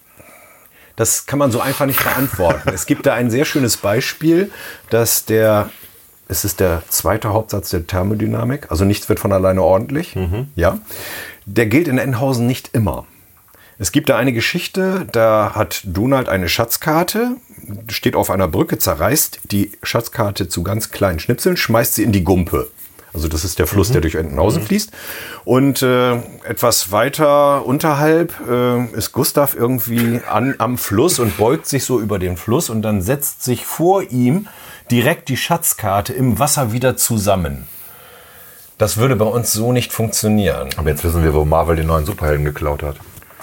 Die Frau, Shazam? Die, die Frau, nein, nein, die Frau, die immer Glück hat. Ach so. Das ist doch bei, ähm, Ach ja, richtig, davon habe ich gelesen, ja. Ja, das ist der im zweiten Teil von, ja, ich- wie heißt denn der nochmal? Natürlich ist das Gustav. Also es ist nach Karl Barks gab es nichts Neues mehr, so wie es nach Bach keine neue Musik mehr gab. Ich fand's halt sehr witzig, dass der, dass als er sich vorstellte und zum Team dazu gehören wollte, zum ähm, neuen X-Men-Team. Wie heißt denn der nochmal, der Typ, der, der habe ich dir auch mal, ich habe dir mal den Comic geschenkt. Ach ja, hier äh, äh, Deadpool. Deadpool, genau. Ja. Wo Deadpool sagte, aber Glück haben ist doch keine Superkraft. Doch, doch, was- was doch man schon. an Gustav Ganz sieht. Ja, das ja. Ist, das ist deine Superkraft. Weil sie hat wirklich Glück. Sie ist die Einzige, die überlebt. Oh, ich habe jetzt was verraten, aber sie ist die Einzige, die überlebt. Verdammt. Und ich wollte es mir noch Spoiler. anschauen. Ja, kannst du, der Film ist wirklich sehenswert, absolut, ja. Ja. Aber ähm, was ich eben sagte, nach, äh, nach Barks gab es nichts Neues mehr. Das kann man ein Stück weit auch belegen, wenn man nämlich weiß, dass einer der größten Fans von Karl Barks ist, ist Steven Spielberg. Steven Spielberg Mhm. Das wusste hat, ich nicht. hat die größte Barks-Sammlung äh, der Welt, insbesondere seiner Gemälde. Okay. Also Barks hat ja dann mal irgendwann die Erlaubnis bekommen, von Disney in Öl zu malen. Und wunderschöne- In- in Öl. wunderschöne, wunderschöne Bilder. Sachen. Ja. Ich habe ja selber ein Ja. Mhm. paar nachgemalte. Ein Original würde ich mir nie leisten können. Naja, aber die Originale hat Steven Spielberg alle. Okay. Und wenn man sich mal seinen Film Jäger des verlorenen Schatzes klar. anschaut, da Extrem wird viel man geklaut. Szenen drin finden, Ja.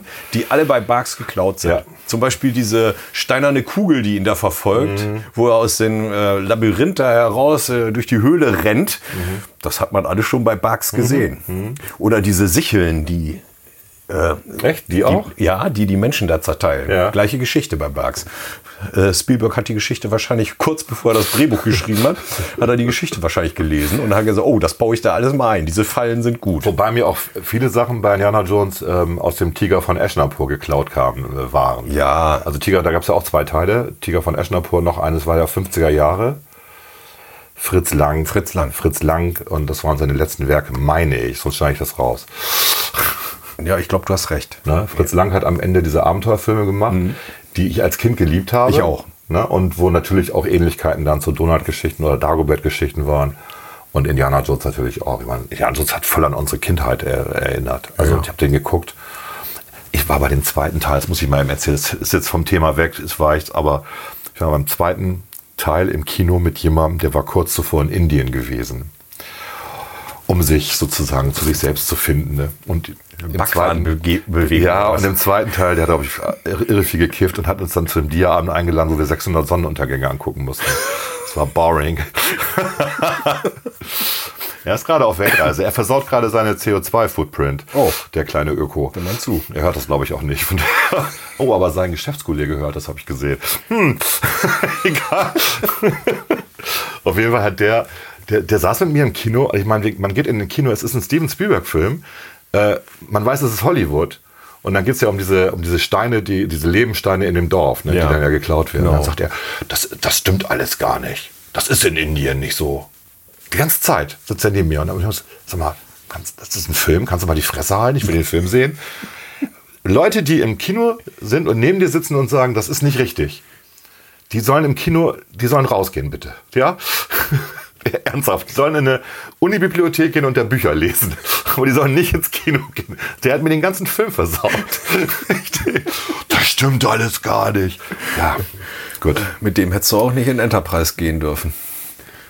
Das ist nicht richtig. Da, da, das hat er, also das war okay. Ich war mit ihm auch in Science Fiction. Ach so, ja, ich war da auch hat er sich wahrscheinlich ange- Ich war auch mit ihm ausgekannt. im Horrorfilm mal. Das hat, das war alles okay.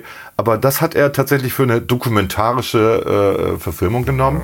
Weißt du, wie kann man denn? Ich meine, Indiana Jones, hallo. Du weißt nach spätestens acht Minuten, dass das nicht ernst ist. Jedes Mal bei jedem Indiana Jones Film. Und wir müssen jetzt natürlich diesen einen Fact bringen, den wir aus äh, äh, Big Bang Theory wissen. In, Indiana Jones ist für den Film völlig abkömmlich. Egal, ob er da äh, mitgespielt hätte oder nicht, der Film wäre genauso ausgegangen, wie er ausgegangen ist. Zumindest ist das beim ersten Teil so. Beim ersten Teil, ja. Beim ersten Teil ist es so. Beim ersten ist es so, Ja. Wobei ich mich ja auch beim ersten Teil schon gewundert habe, wie er das eigentlich macht mit dem U- äh, mit dem U-Boot. Also man sieht ja, wie er äh, das Nazi-U-Boot von der Seite aus entert. Draußen. Ja. Und dann sieht man eine Landkarte der Erde. Und dann sieht man, wie das U-Boot 2000 Meilen fährt. Und dann kommt es am Ziel an. Und Indiana Jones ist da. Und er war nicht drin. Ist er mitgeschwommen? Hat er sich am Periskop festgehalten? Wahrscheinlich. Aber auch 2000 Meilen sind für ein Die U-Boot. sind nicht getaucht. Ja, das mag ja sein, aber trotzdem, ich meine, oben, hallo, 2000 Meilen im Meer? Na komm. Ja. Das war schon. Da habe ich auch so gedacht, okay, ja, gut, es ist ein Comic. Also ich habe es dann einfach nicht, ne? wie man es halt so macht. Ja, Also, lo- logische Spielberg. Brüche muss man halt Ja. nehmen, das ist so. Was willst du denn machen? Das, war passiert ja in Entenhausen auch manchmal, deswegen forschen wir ja so viel, weil wir logische Brüche versuchen zu erklären. Ne? Hm. Also, die Naturgesetze gelten nicht immer in Entenhausen, wir haben es festgestellt, der zweite Hauptsatz der Thermodynamik gilt nicht unbedingt immer. Ja, aber das ist normal. Das ist ja, weil Aber es gibt ja auch Magie. das ist Gustav Ganz. Deswegen geht es da nicht. Das Ja. ist normal. Gustav Ganz Okay. hebt genau das Chaos auf. Das ist seine Superkraft. Das ist der einzige Superheld in Enten, Entenhausen. Stimmt nicht ganz, Donald war auch mal super. Äh, Aber nicht mit dem Karl Barks Universum. Du meinst als Phantomias oder was? Nein, nein, im Karl Barks Universum, da, hat er Ernsthaft? doch, da ist doch mal versehentlich eine chemische Substanz falsch geliefert worden Du und hast dann war er recht. plötzlich der Supermensch. Genau. Stimmt. Da gibt es doch äh, aus dieser Geschichte ist auch dieses wunderschöne Panel, wo Donald den Neffen einen Comic wegnimmt und sie beschimpft, weil sie diesen Schund lesen würden. Damit hat E EHPA ja immer sehr viel Werbung betrieben für die eigenen Sachen. Ne? reißt ihnen das Heft weg, schmeißt es auf den Boden und dieser Schund kommt mir nicht ins Haus. Also Okay. Ja, das ist genau diese Geschichte. Diesen Satz kenne ich.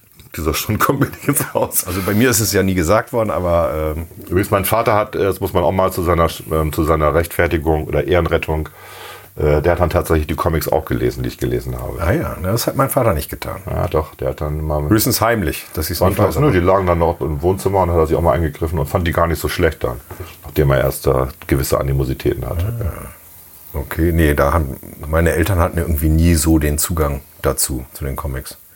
Hast du die auch mal mehrfach gelesen, so wie ich? Ja, klar. Ja, ne?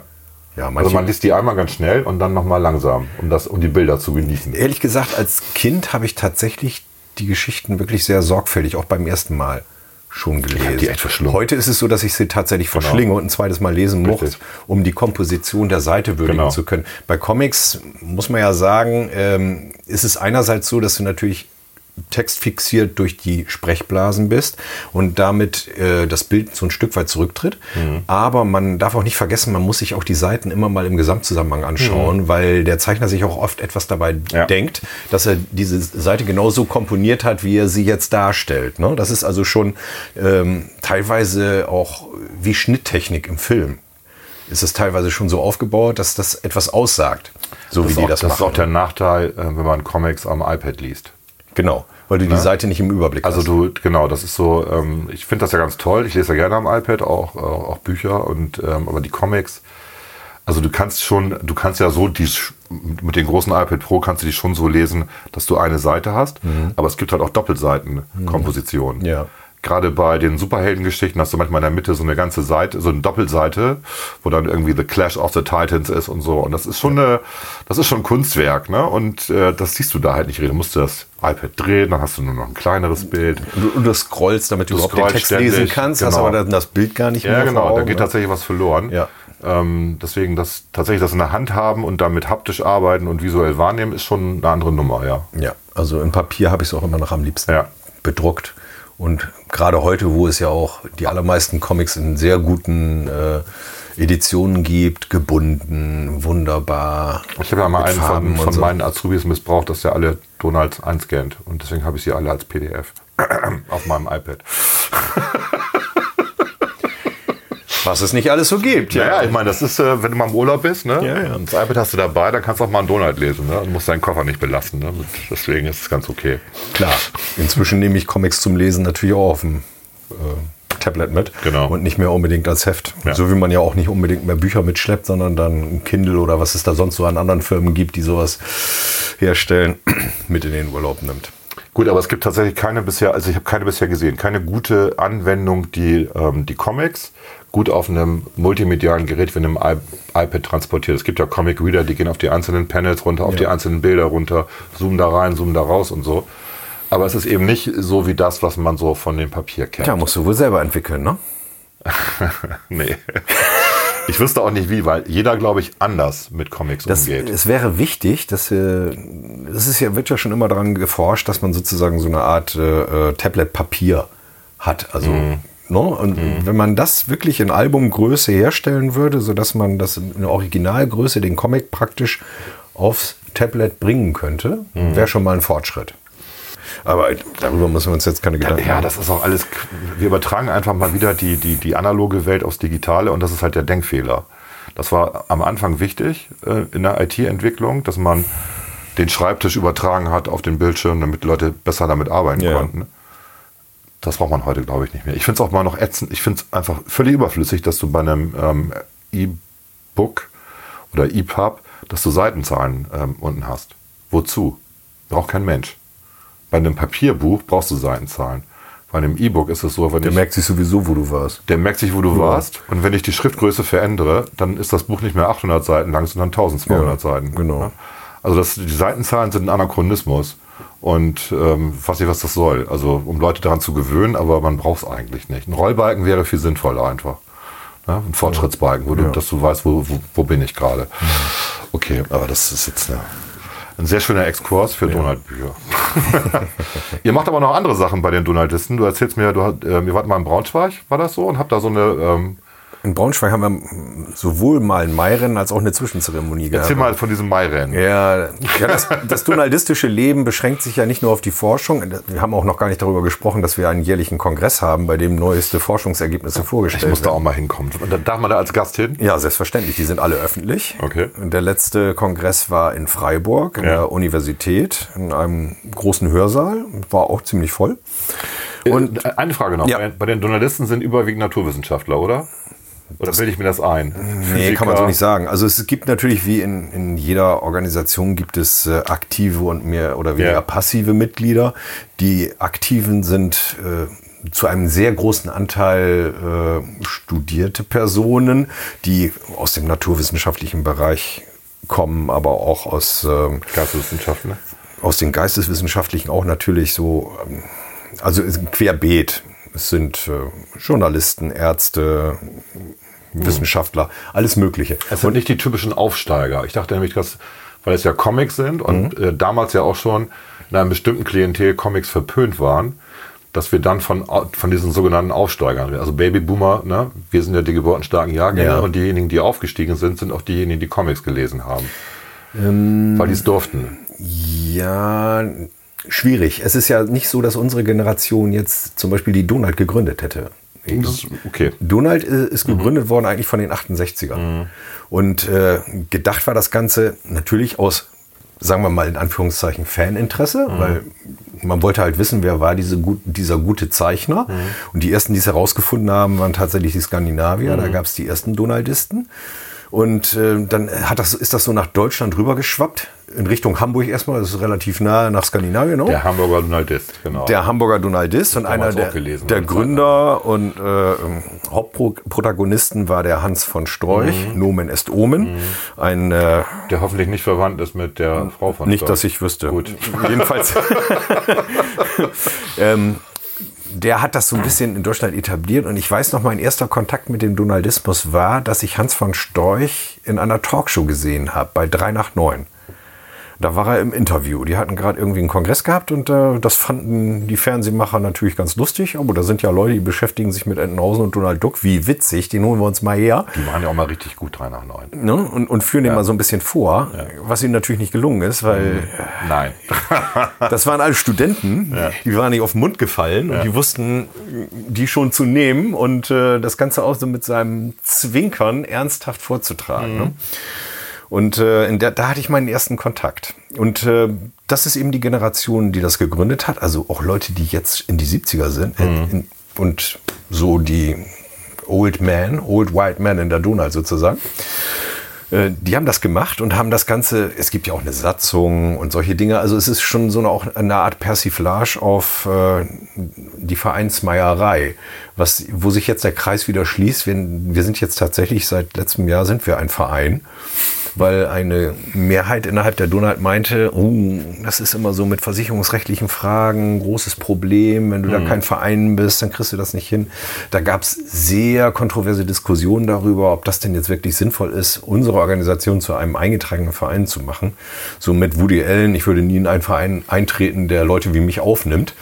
Ähm, Das hat ja auch Nachteile, einen Verein zu haben. es hat auch Nachteile und es gab ja auch Alternativen. Äh, Man hätte zum Beispiel einen Unterverein sozusagen oder einen Überverein gründen können, der nur dafür da ist, Versicherungen abzuschließen für äh, Veranstaltungen, die die Organisation durchführt. So, so machen wir das bei Rotary auch. Wir haben einen extra Verein. Genau, der ihr sich- seid, ihr wart, glaube ich, auch das Vorbild dafür. Wir haben ja Mhm. auch äh, ausreichend Juristen in der Donau, die haben das alles durchleuchtet. Das war einer der Vorschläge, aber man wollte gerne einen Verein draus machen. Gut, hat man jetzt gemacht, jetzt sind wir ein Verein. Aber unsere Satzung ist natürlich immer noch ein bisschen sehr 50 Jahre ein abstrus. Verein endlich. Tja, das Leben geht weiter. Donaldismus Next Generation. Na, ich komme nochmal zurück zu den acht Fingern. Wie war das nochmal mit den acht Fingern? Naja, die Achtfinger, genau. Weil wir haben mit den acht Fingern angefangen. Wir sind jetzt bei Verein, Donald. ja, genau, ja. Also Und, und, die, Ma- und diese Mai-Dinger haben wir auch noch nicht geklärt. haben wir auch noch nicht. Nee. Wir kommen erst noch mal zurück auf die auf das Dezimalsystem und die Achtfinger. Also die Theorie besagt, dass Entenhausen praktisch unsere Zukunft ist. Und das ist natürlich auch sehr ausführlich erforscht worden. Es gibt da Geschichten, wo man zum Beispiel sehen kann, dass in Entenhausen äh, Radioaktivität offensichtlich überhaupt kein Problem ist. Da gibt es extrem hochauflösende Röntgengeräte, bei denen kann man sogar bei einem verschluckten Schulzeugnis die Noten lesen und ähnliche Dinge. Und wenn Donald seine Neffen beaufsichtigen will, aber keine Lust hat, hinter ihnen herzutoben, dann gibt er ihnen Kappen mit Uranknöpfen obendrauf und hat einen Geigerzähler Weißt du, wo und die muss nur sind? in die Richtung halten, wo die Neffen sind und weiß, wo die sind. Also Saupraktisch. wie viel Strahlung brauchst du, um mit einem Geigerzähler draußen Uranknöpfe auf der Kappe erkennen zu können? Die müssen schon ganz schön strahlen. Jedenfalls, die scheinen irgendwie unempfindlich, sein, äh, unempfindlich zu sein gegenüber radioaktiver Strahlung. Dann hat sich mal jemand hingesetzt, ein Forscher hat dann mal geguckt, hm, also so ein bisschen sieht das ja so aus, wenn man Entenhausen sieht aus dem Weltall. Es gibt ja auch Geschichten, wo die ins Weltall fliegen und da sieht man die Erde. So ein bisschen sieht das aus, als wenn Entenhausen irgendwie auf dem amerikanischen Kontinent liegt. Ja. So.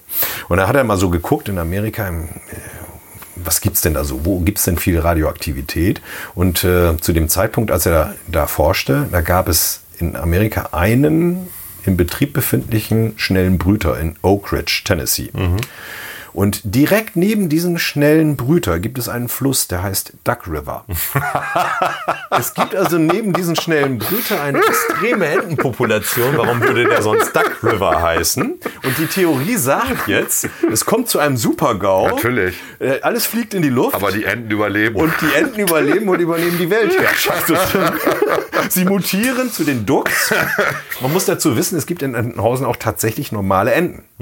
Das Mhm. Stimmt. kann man in den Geschichten sehen. ne? es gibt auch normale Enten, Und es ja. gibt ja auch Weihnachtsgänse, die gegessen Die werden. gegessen werden. Das ist Sogar auch so- Gustav. Ja, Gustav ja. ist Weihnachtsgans. Gustav Ganz ist eine Weihnachtsgans, genau. Ja. Ja. Wobei Also ich- das, das muss etwas ganz wahrscheinlich- anderes sein. Wahrscheinlich ist es im Original ein Truthahn. ist wahrscheinlich von Frau Fuchs so Nein, übersetzt es ist, worden. ta- es ist tatsächlich in dem Fall, meine Ja? ich, es ist keine, keine Thanksgiving, kein Thanksgiving-Truthahn, sondern es ist, glaube ich, tatsächlich eine Weihnachtsgans. Ich bin mir nicht ganz sicher, ich müsste mal das Original Die essen auch nachlesen. Weihnachten äh, Truthähne, die Amerikaner. Dann kann es natürlich auch ein Truthahn sein. Aber man weiß zum Beispiel, äh, es gibt ein, ein Panel, ein, eins, das ich jetzt vor Augen habe, von einem Kamin, auf dem auf den Kaminsims oben eine ausgestopfte Ente sitzt. Also eine echte Ente. Und ich kann mir nicht vorstellen, dass. Äh, nee, das möchte ich mir nicht vorstellen. Ja. Wir wissen ja auch, dass es in Entenhausen normale Hunde gibt und es gibt Goofy. Das stimmt. Ne? Und es gibt auch, ja, Die Panzerknacker sind, das sind ja alles Mhm. Sind ja Mhm. auch- Zinoide, also sind auch Hunde, Hunde, Hundenasenartige. Die, und es gibt ganz normale Hunde, die Mhm. da, ne, Baldur, Donald hat ja auch schon einige Hunde, Mhm. Raskolnikow, Edler von wie auch immer. so, also acht Finger, Zukunft, deswegen. Und das Deswegen, einfach- ja, also es ist. Und, Und in der Evolution fällt einfach ein Finger weg, weil Nein. Vögel haben ja sowieso verkrümmte. ähm, äh, ja, aber warum das jetzt 18 ist, ist auch Gliedmaßen. egal. Aber das Dezimalsystem existierte praktisch schon vor Mhm. dem GAU und hat sich rübergerettet. Alles, was übrig war, war auf dem Dezimalsystem aufgebaut. Und Okay. deswegen So wie bei uns ist das Duodezimalsystem verloren geht. Also man, wer sagt noch, er möchte ein Dutzend Eier haben, ne, man, die, es gibt ja auch, es gibt immer noch Dutzende ein Schockeier. Kartons oder ein Schock, ne, also zwölf mal zwölf irgendwie. War glaube ich. Nee, das ist, glaube ich, ein Gross, ne? Ich habe keine Ahnung mehr. Was war denn Schock? Zehn mal zwölf oder sechs mal ne? ist, glaube ich, zwölf? weniger. Also ich hab's mal drauf gehabt, weil meine Eltern, deine Elterngeneration Ja, ja. vielleicht auch noch, die Ja, haben klar. noch mit diesen Begriffen Genau, gearbeitet. die, die wussten das noch. aber ja. das aus es dem geht kirchlichen- verloren. es geht verloren. Du Es geht bestellst verloren. ja nirgendwo mehr einen Schock Eier. Ich weiß nicht, Ja. wenn ich jetzt auf den Markt gehen würde und würde sagen, ich hätte gerne einen Schock Eier, mal sehen, was der Marktmann sagt. Soll ich mal Ich ausprobieren? würde sagen, so viel habe ich nicht. Das ist ja ein Kubikhektar. ich dachte, ein Schock wäre 12 mal 12, aber du hast wahrscheinlich Das recht. ist, glaube ich, ein Gross. Ja. Okay. Gut, also das- Müssten wir alles googeln. also diese ganze, Dezim, äh, diese ganze Duodezimal-Sache, also äh, auf Basis der Zahl 12 geht verloren oder ist verloren gegangen. Ja. Und wir wissen eigentlich auch nur deswegen, dass es in Entenhausen auch wirklich so als, äh, sagen wir, ja, Dogma ist zu viel gesagt, aber als Grundlage dient, weil es eine Geschichte gibt, in der äh, Raketenstarts versucht werden und die Wissenschaftler sagen an einer Stelle, äh, zehn missglückte Raketenstarts sind der Beweis für die natürliche Überlegenheit des Dezimalsystems. Das heißt, in Nettenhausen wird die natürliche Überlegenheit des Dezimalsystems unterstellt. Es ist also so ein bisschen so wie hier. Daher also die Theorie, dass es postapokalyptisch ist, ne? unsere eigene Zukunft. Es gibt auch Theorien, die sagen, es ist ein Paralleluniversum, weil eben sehr viele Dinge anders sind, die, die man sich so nicht erklären kann, warum sie anders sind. Ne? Dass die Kontinente jetzt anders aussehen aus dem Ja. All und manche Dinge eben nicht so funktionieren wie hier. okay. Also da gibt es schon verschiedene Theorien. Die neueste ist, glaube ich, sogar, dass es irgendwann in der Vergangenheit mal war. Also das ist auf einem Kongress tatsächlich so vorgetragen Ich glaube- worden, aber ich lausche nicht allem immer komplett mit der Ja, gleichen. ich, ich glaube auch, wenn wir uns Einsteins Relativitätstheorie vornehmen, ähm, dann ist das auch egal. Hm, hast du auch wieder Weil recht, Raum ja. und Zeit ist eh eins. Also was soll's? Und wenn man dann an die Theorie der neuen Dimension des Universums denkt, ist das dann auch egal. Weil es ist ja alles parallel gleichzeitig existiert, was man sich überhaupt vorstellen kann. Ja. Na dann. Also Entenhausen ist real, auf jeden Fall. Das können wir beurteilen. Ja, Da Ent- können wir also da. Entenhausen können wir, ist real und Genau. für uns ja auch äh, Vorbild und Mahnung. Ja, sehr schön. Ne? Von Entenhausen lernen. Gut, jetzt, jetzt, jetzt erzählst du noch über die Mai-Tour und dann hören wir auf. Das war dann, war dann genug erstmal. Ja, gut, machen wir Pause. Ja. Gut, okay. Über die Mai-Tour. äh, ja, also neben den jährlichen Kongressen, die stattfinden, wo eben die neuesten wissenschaftlichen Erkenntnisse Oh, Kaffee. ausgetauscht werden. Ich hab kriegst kein- gleich noch einen ich hab Kaffee. keinen Kaffee. Ja, mehr. du bekommst noch Kaffee. Nicht weinen. Also neben den Kongressen gibt es das sogenannte Mai-Rennen, das auch nicht mehr so regelmäßig stattfindet wie früher. äh, Und die Zwischenzeremonie. Mai-Rennen bestenfalls im Mai, oft auch im Juni. Wie das Oktoberfest oft im September stattfindet. ist ebenso. Und die Zwischenzeremonie ist dann in der Regel im Herbst. Das Mai-Rennen fußt au- tatsächlich auf einer Geschichte, die auch das Mai-Rennen heißt. Mhm. Da geht es um so eine Art Autorennen. Früher wurden auch tatsächlich schon mal Autorennen gefahren, aber manch, meistens ist es irgendwas, wo man durch eine Stadt tobt, irgendwelche Orte aufsuchen muss und Aufgaben lösen, was auch immer. Wir Ne? haben bis in die 90er hier in Bremen auch noch gemacht. Genau, sowas in der Art. Orientierungsfahrten, Schnitzeljagden. Sowas, genau. Und die Zwischenzeremonie ist etwas, wo meistens eine Geschichte so ein Stück weit nachgespielt wird. Immer mit viel Vorbereitung äh, verbunden. Geht auch dann so, man bewirbt sich praktisch auf dem Kongress dafür, so etwas ausrichten zu dürfen. Und dann wird das halt gemacht und dann gibt es dann wirklich, wir haben schon wundervolle Zwischenzeremonien gehabt. Der Theaterfimmel zum Beispiel, wo dann ein, ein Theaterstück aufgeführt wurde, das in Entenhausen tatsächlich auch mal aufgeführt wurde, sowas in der Art. Oder wirklich tolle Mairennen mit äh, Verstecken im Wald. Mit der und dicken Frau auf dem Wiederfinden. Moped?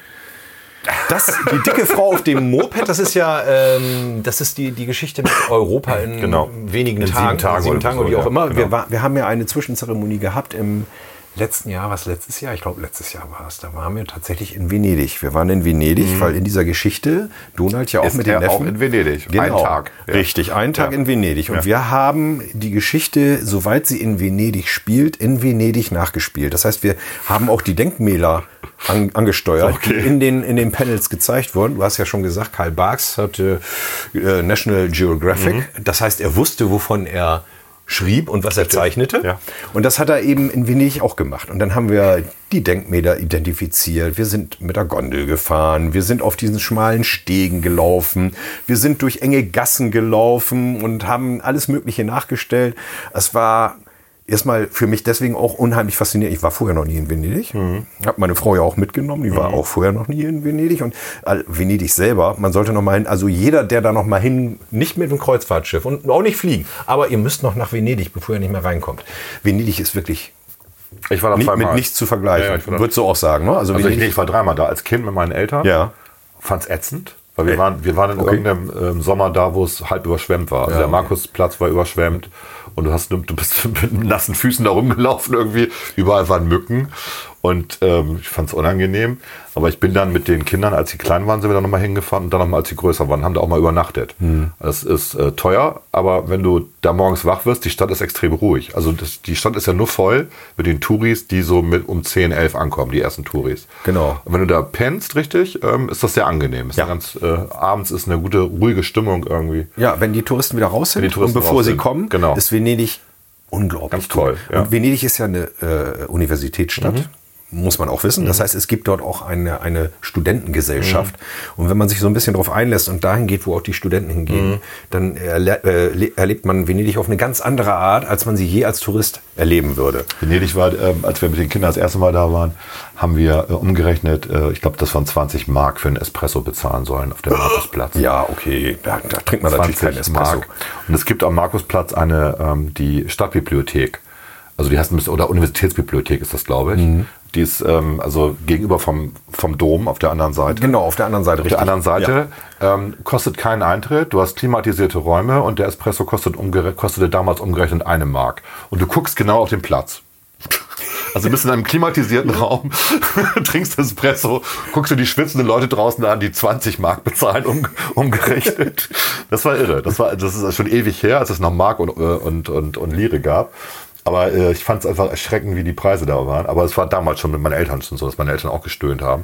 Aber es war halt Venedig sehen und sterben, weil man bezahlt halt dafür. Ne?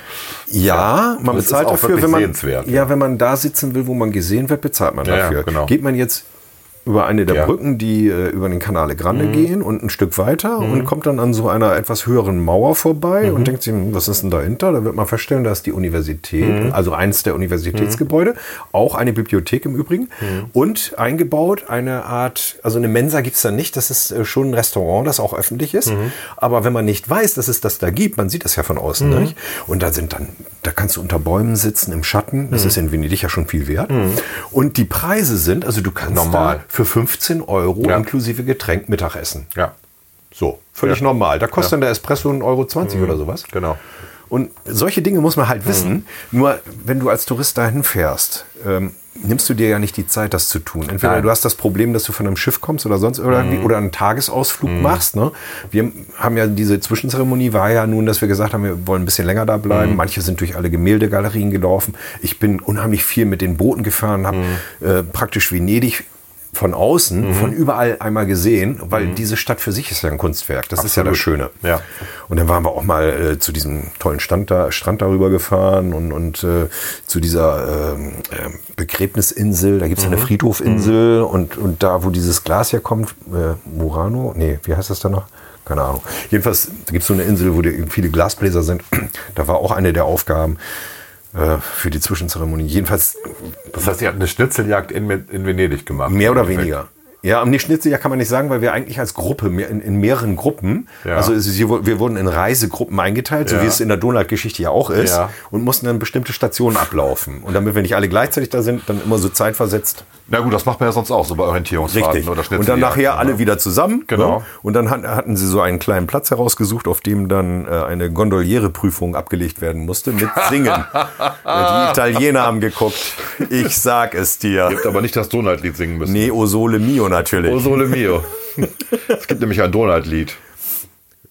Was für ein Donald? Ja, so mit der, mit der Gitarre, oder nicht? Ach so, du Hallo? Ja. Das ist doch das Du meinst die Donald-Lied. Hymne der Donald. Genau, ja. Ja, das ist die Hymne. Ja. Die Hymne vom rührseligen Cowboy. Genau, Ja. ja. Donald selber hat ja mal ein äh, Lied geschrieben. Äh, selber eingesungen hat er es, vermuten wir einmal nicht. Er singt es zwar immer, aber das, was auf Schallplatte im Sizilien Verlag übrigens veröffentlicht wurde, das hat er, glaube ich, nicht gesungen. Und äh, das äh, Interessante an diesem Lied ist, dass es äh, in der Lage ist, Lawinen auszulösen. Da gab's- Donald, gab's eine Donald hat von Geschichte? dem, ja, und äh, der Schneeeinsiedel heißt die Geschichte. Der Schneeeinsiedel. Und ähm, nachdem Donald also von den Tantiemen für das Lied in Urlaub gefahren ist mit seinen drei Neffen, sind sie da ins Schneegebiet gefahren, in einem Hotel. Das Hotel lag so in einem Tal, rechts und links hohe Bergwände mit Schnee bedeckt und so.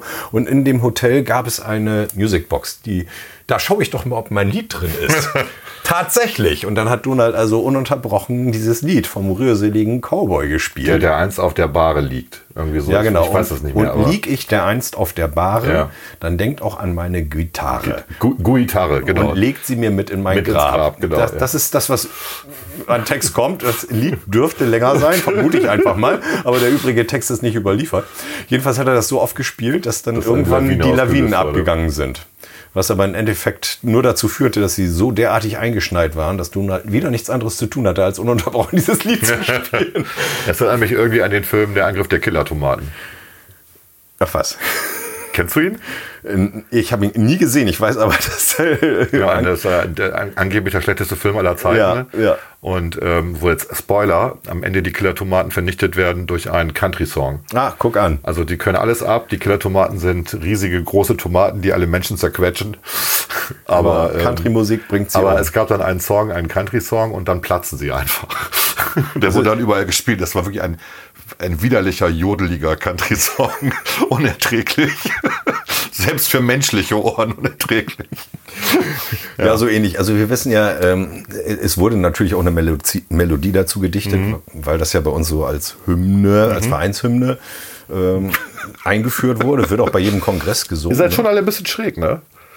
Ja, natürlich ein kleines bisschen schräg. Äh, ohne ein bisschen schräg zu sein, kommt man nicht so gut durchs Leben, finde ich. Aber ihr seid, ist eben ganz blöd gefragt, wenn man 100 Donaldisten hat, wie viele davon sind Frauen?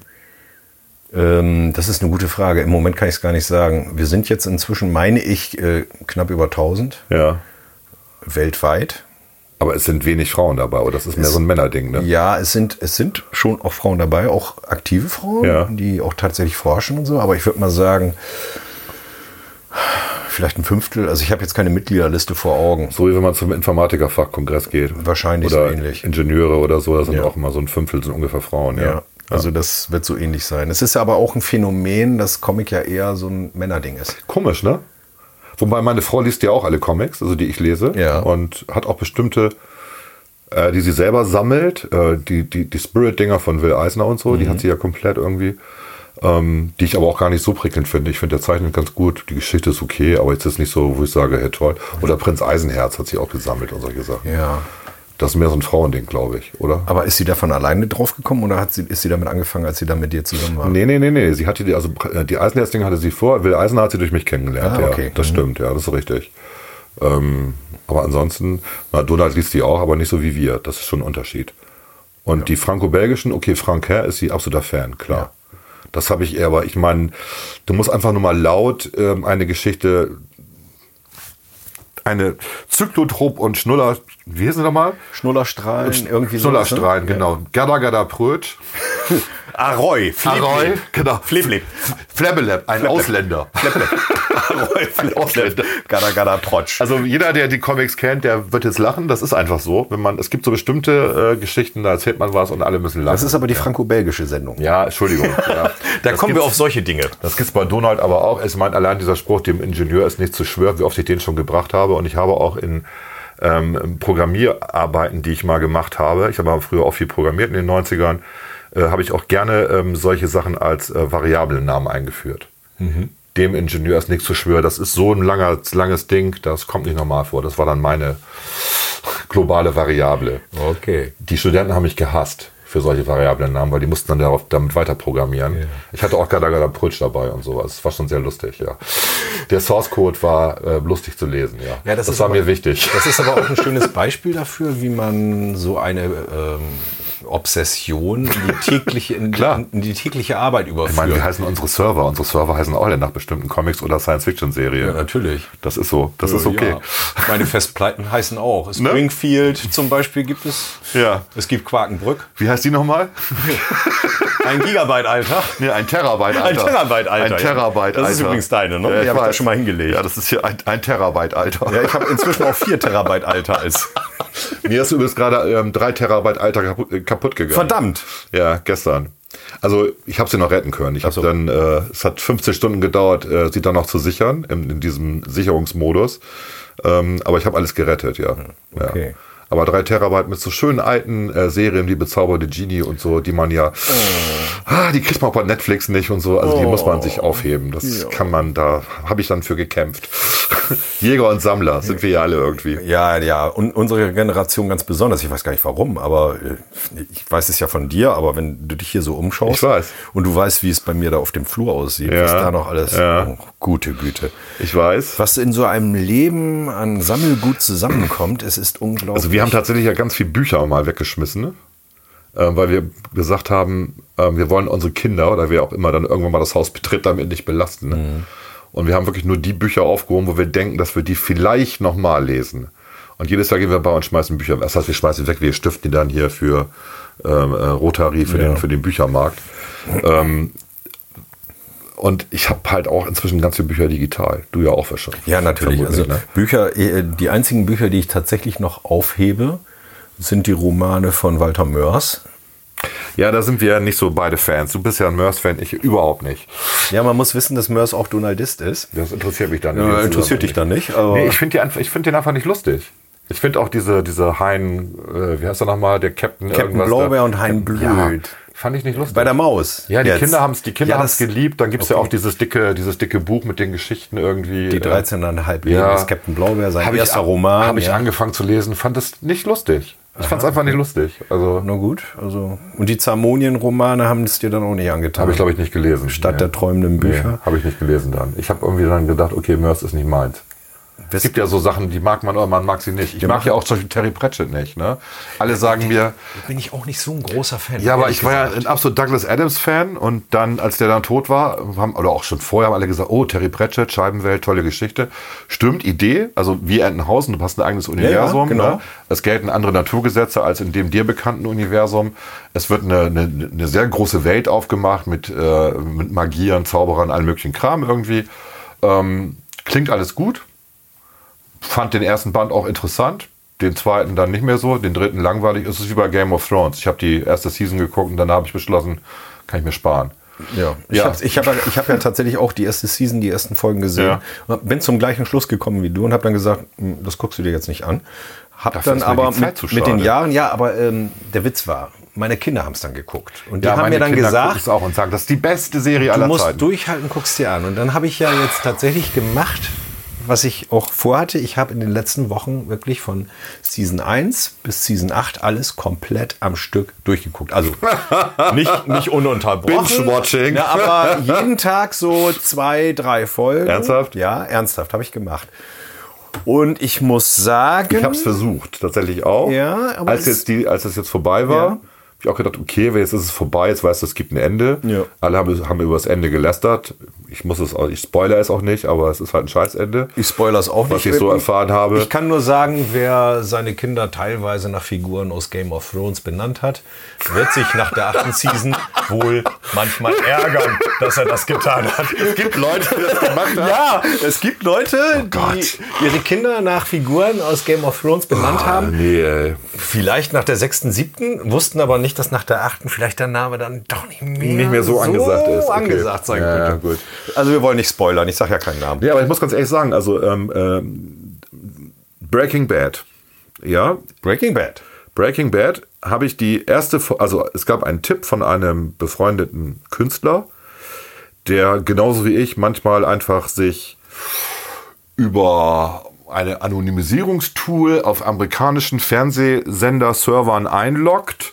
Und dann kann man ja die Sachen, die gerade im äh, Fernsehen in den USA gelaufen sind, sofort auch in Deutsch sehen. ne? Ist das legal? Das Urheberrecht ist da sehr uneindeutig, weil nämlich ähm, das aus einer legalen Quelle kommt. Und es war ein, also und, und wenn du aus einer legalen Quelle äh, was guckst, dann ist es auch für dich erlaubt, das Urheberrecht. Das ist ja quasi eine private Kopie, die du in dem Moment auf deinen Rechner streamst und der Stream ist in dem Moment privat. Und da sagt das Urheberrecht, das ist okay, weil die Quelle legal ist. Okay. Der Quelleninhaber schützt natürlich ähm, sich davor, dass Leute außerhalb der Vereinigten Staaten das gucken. Du kannst aber natürlich mit ähm, Tor und anderen Features ähm, deine IP-Adresse so maskieren, dass die denken, du bist Amerikaner. Genau, ja. So. Und ähm, im Urheberrecht steht nichts davon drin, dass wenn dieser Schutz umgangen wird, dass es dann illegal ist. Von Oh. daher, es ist die Grauzone. Es lohnt sich nicht immer, das zu machen, weil Tor ist extrem langsam. Also wenn du da wirklich eine gute Qualität gucken willst, vergiss es. Mhm. Auch wenn du schnellen Internetzugang hast. Aber der hatte mir, der hatte das irgendwie gesehen und hat gesagt, guck dir mal die, die ersten zwei, drei Folgen an. Ich habe die erste Folge gesehen und fand einfach vom, vom Sujet her das so interessant, diese Figur. Ja. Ne? Dieser, dieser Walter White, der dem die ganze Scheiße passiert und der sich sagt, okay, ich muss die Familie nochmal irgendwie retten. Also dieses sich aufopfern nochmal ne, und dafür sorgen, dass hinter, also dieses Verantwortungsgefühl, was der hatte. Das finde ich halt gut. Dass er scheitern wird oder im Erfolg immer tiefer sinken wird, moralisch und ethisch, war mir eigentlich ab der ersten Folge klar. Und deswegen war ich eben nicht einer von denen, der dann mal gesagt hat, ja, du musst die ersten beiden Seasons durchhalten. Ne? Und die dritte ist ganz schlimm, aber ab dann wird's richtig gut. Ich fand die alle gut. Ich fand die von der ersten bis zur letzten Folge gut. Ich glaube, ich hatte von dir sogar den Tipp, Ja. wenn ich mich recht kann entsinne. sein, ja. Du hast mir das, glaube ich, mal Ja. gesagt, ja. schaust dir an, ich habe es dann gemacht und ich war auch sofort dabei. Und Aber hab es ich, ist- äh, es ist im Übrigen glaubhaft. auch eine Serie, die meine Frau mitgeschaut hat und wir haben dann abends Ja, auch meine zwei, Frau drei auch, Folgen ja. gesehen Ja. und dann wurde es immer später, auch Ja. eine Folge noch, eine Folge noch. Äh, irgendwann ist auch mal Feierabend, willst ja noch ein bisschen schlafen. Ja, aber das ist der Unterschied zu Game of Thrones. Game of Thrones war wirklich die erste Folge, fand ich toll, wo ich dachte, okay, das ist eine interessante Idee. Dann hier Winter is Coming und so. Ne? Ja. Also diese, man baut so eine Spannung auf. Ähm, es wird immer was angedeutet. Ne? Man weiß, da passiert. Und dann kamen plötzlich andere Länder dazu, dann wurde es kompliziert, dann die Handelsstelle und sagt meine Frau, du musst das Buch mal lesen. Ne? Dann kommt es noch die und die und die und die, die in der Halle mitspielen. Okay, habe ich gedacht, äh, gut. Da habe ich mir weiter angeguckt und ich fand es halt immer unübersichtlicher und langweilig halt auch. Weil es hat ewig gebraucht, die Charaktere zu entwickeln. Ja. Und ähm, nö, das war, also d- da, nein, das geht nicht. Also ich bin auch nicht bei denen, die sagen, True Detective zum Beispiel ist eine tolle Serie. Die erste, ja, die erste Season kann man gucken, weil auch die beiden Hauptdarsteller super sind. Aber es ist wie eine Wim Wenders Serie, ja. Wenn Wim Wenders eine amerikanische Serie drehen würde, wäre sie so. Schöne Bilder, langweilige Handlung, ein sehr filmischer Film. Wim Wenders. das ist ein bisschen abgelästert. Ja, ich habe es nicht gesehen, deswegen. äh, Hast du nicht gesehen? Two Detect hast du nicht gesehen? Nee, habe ich nicht gesehen, aber ich kenne natürlich Paris, kannst- Texas. Ich würde sagen, wahrscheinlich Genau. eine Serie, die ist wie Paris, ja, Texas. Himmel über Berlin, was auch immer. Also Wim Wenders Filme sind schön zum Gucken. Ja. Meistens auch hervorragende Musik dazu. Ga- ganz toll Man kann alles. sich da voll drauf einlassen. Aber das ist cool. braucht man's? Nein. Man kann seine Zeit auch anders Ja, verbringen. für anderthalb Stunden ist okay. Ja, aber die dauern ja meistens länger. und True Detectives sind ja, ich glaube, zehn Folgen, ah, eine Stunde. und Das es meine ich reicht, damit, ne? die erste Folge als Tipp und die letzte zu gucken. Aha. Dazwischen passiert nicht viel.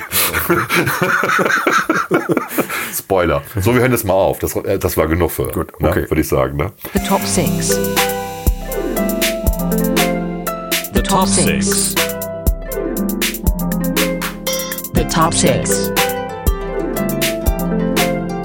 Wir präsentieren stolz die Top 6.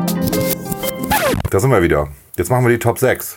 Ja, machen wir. Wobei- wobei wir machen die eine, Top 13. Wir machen eine Top 13 wegen, klar, Donald. Ich mache die sechs tollsten Figuren aus dem Karl-Barks-Universum. Und ich mache meine sieben Lieblingsgeschichten. Genau, mal gucken, ob ich die alle kenne. Oh, oh. Das werden wir gleich feststellen. Du fängst an, weil du hast sieben. Stimmt, ich äh, fange an. Also auf Platz 7 wähle ich mal Weihnachten für Kummersdorf. Ja, schöne, traurige Geschichte. Ja, naja, traurig, aber ähm, sie Rührselig. ist, sie ist ein, sie hat so ein bisschen ein Alleinstellungsmerkmal, weil sie ein, ein, ja, man muss schon sagen, so eine Art Slum zeigt Mhm. von Entenhausen, eine Vorstadt, in der wirklich nur die Ärmsten ja. wohnen und die Kinder die Ärmsten sind und Daisy sammelt für eine Wohltätigkeitsgesellschaft, um den Kindern mal ein schönes Weihnachtsfest zu bereiten und äh, natürlich wird auch versucht, bei Dagobert ein bisschen Geld abzuzwacken, der ist aber wie immer total geizig und der Hartherzig. Geld, der Geldspeicher ist inzwischen so voll, Mhm. dass er nichts mehr reintun kann. Er macht, äh, er klettert sozusagen drauf, macht das Oberlicht auf und wirft dann eine Münze,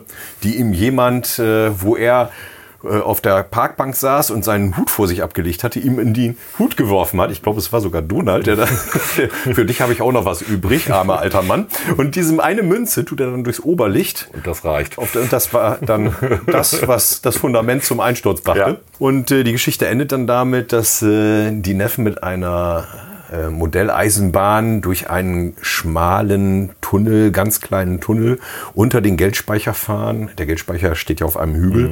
Und dann mit, mit Geld wieder rausfahren. Also so, ein- so eine Art Güterzug mit offenen Ladeflächen ist da reingefahren und dann hat sich immer so ein bisschen Geld da drauf äh, runterrieseln lassen und dann sind sie damit wieder rausgefahren. Und die Vereinbarung war, was der Zug als erstes rausbringt, dürfen sie behalten. Und es waren dann nur 1000 Taler Richtig. Bündel. Und damit konnten sie natürlich dann für Kummersdorf ein Ja. wunderbares Weihnachtsfest organisieren. ja, Nummer 7. Äh, ja, Nummer sechs äh, der Lieblingsfiguren, ähm, ja, Gundel Gaukelei tatsächlich. Ja. Ich finde, das ist eine schrille Persönlichkeit. Ich glaube, sie ist auch sozusagen die, die, die erste wirkliche Feministin, die in einem Comic auftritt. Das ist richtig. Und man muss auch bedenken, sie ist ja Italienerin. Ja. Sie lebt ja am Vesuv, am Ja. Fuße des Ja. Mhm. Vesuv. Wird ja auch oft von den Geheimagenten Dagoberts beobachtet, weil sie ist ja eine der Gegnerinnen, äh, vor der er am meisten auch Angst hat. Natürlich. Weil sie kann ja Magie tatsächlich. Sie kann wirklich zaubern. Sie kann wirklich ein bisschen zaubern. Und wie heißt ihr Rabe nochmal? Nimmermehr? Ne? Nimmermehr, genau. Kennen wir, ne? Ja. Selbstverständlich. Edgar Allan Poe. Genau. So, Nostalgie- das war meine Platz 6. Der Gunde Gaukelei sieht auch rattenscharf aus für eine Ente. so ein Grufti-mäßig. Hat was. Ja, ist so. Jeder hat so seinen Geschmack, ne? Genau. So, jetzt du mit der Platz Platz sechs. Platz 6. sechs. Platz sechs der Geschichten. Da wähle ich mal eine, die gar keinen Titel hat, aber die bekannt ist als die Geschichte Rührei. Sehr interessant. Donald und die Kinder betätigen sich als Hühnerzüchter und Eiervermarkter. die schlechte Marktlage sorgt dafür, dass sie die Eier nicht loswerden und dann horten die, äh, horten sie die in einem Zwischenlager. Was passiert natürlich irgendwann? Äh, Die Kinetische Energie. gesetzten Holzpalisaden, die das Ganze zusammenhalten, brechen auseinander und der ganze Schamott fällt ins Tal. Auf, äh, auf diese Stadt, oberhalb dieser Stadt ist diese Hühnerfarm gelegen. Das Ja. ist nicht Entenhausen, das Ja. ist eine Kleinstadt in der Gegend von äh, Entenhausen. Und die ganzen Eier natürlich runter, alles kaputt und die ganze Stadt ist äh, begraben praktisch so hüfthoch durch Eier. Ne? Und Donald, intelligent wie er ist, wie kann man das Ganze da bloß wieder wegkriegen? Ach ja, Moment, wenn man es erhitzt, dann stockt das Ei, dann könnte man es eigentlich wegschaufeln. Dann hat er das irgendwie angezündet und dann wurde zu, sozusagen daraus ein Riesenomelett. Ja, jedenfalls, es war eine reine Katastrophe. Die Stadt ist nicht abgebrannt. Äh, Die Stadt hieß mal Freudenbad, hinterher ist die Rührei. Äh, Okay. Ich kann mich an die Geschichte nicht erinnern, okay? Aber gut. Ich glaube, ich habe sogar diese Geschichte habe ich mal in einem Vortrag ähm, auf einem Kongress. Damals haben wir ja noch mit Diaz gearbeitet, aber das ist eine andere Geschichte.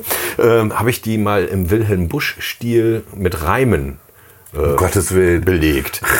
Ich müsste den Donaldisten, da wo das erschienen ist, mal raussuchen. Dann könnte ich sie dir noch vortragen, was ich da geschrieben habe. Ich weiß nicht mehr so genau, in welchem DD das war. Aber das war eine sehr schöne Geschichte, vor allen Dingen auch, weil sie so nach klassischen Prinzipien praktisch wie so eine klassische Tragödie aufgebaut Mit, ist. der, mit dem Klimax und der Katastrophe, dann kommt der strahlende Held und das. Ja, ein strahlender Held in dem Das Fall war's eher dann, nicht, genau. sondern ähm, er musste sich dann wieder mal aus der Stadt äh, äh, herausstehlen. Ganz weit gewissermaßen. weg. Ganz weit weg, also so Timbuktu-mäßig, genau. Ja. Gut, Platz 5 bei mir natürlich Gustav Ganz, der absolut unsympathischste, schmierigste. Also, oder? Der ist doch wirklich nicht. äh, Kann man mit dem irgendwann Mitleid empfinden oder so? Nein, ne? Der ist einfach. Man mag ihn nicht, oder? Weil Ja. er so, weil er immer gewinnt. Genau, also Mitleid, man kann eigentlich gar kein Mitleid Kann man ihn empfinden, mögen? weil äh, kann man ihn mögen? Das ist eine gute Frage. Was muss man für ein Mensch sein, um Gustav Ganz zu mögen? Äh, Liberale auf jeden Fall nicht. Und ich glaube, Sozialdemokraten mögen den auch nicht. Also das ist äh, ja, das ist ja der der der Superheld mit der mit der Glückskraft sozusagen. Ähm, nee, der ist einfach unsympathisch. Er ist auch noch intrigant. Das kommt ja auch noch hinzu. Er ist ja nicht irgendwie. Er könnte ja mit seinem Glück wirklich viel bewirken. Er könnte ja ähm, viel ähm, Gutes tun. viel Gutes tun. Ja. Aber er denkt eigentlich immer nur an sich. Man, ähm, Es ist sogar noch schlimmer, er denkt eigentlich an gar nichts, weil das Glück fällt ihm ja in den Schoß. Ja, er nimmt das so hin. Ne? Also und wenn, wenn er seinen er Hut, wertschätzt es wenn, auch wenn nicht. er seinen Hut abnimmt und den einfach so in, in, in Fällt die ihm- Gegend hält fällt und ihm sagt, 100 Dollar- ich hätte 100 jetzt Taler. Geld, gerne Genau. Geld, dann fällt ihm da irgendwie ein Genau. Bündel rein, dass irgendjemandem Ja. im Hochhaus aus der Hand gefallen ist oder so. Ja. Ne? Oder ich brauche jetzt mal irgendwas zu essen, dann äh, schmeißt jemand aus dem geöffneten Fenster wegen eines Familienstreits einen fertigen Braten Genau. raus mit Teller und den fängt er auf und hat dann was zu essen.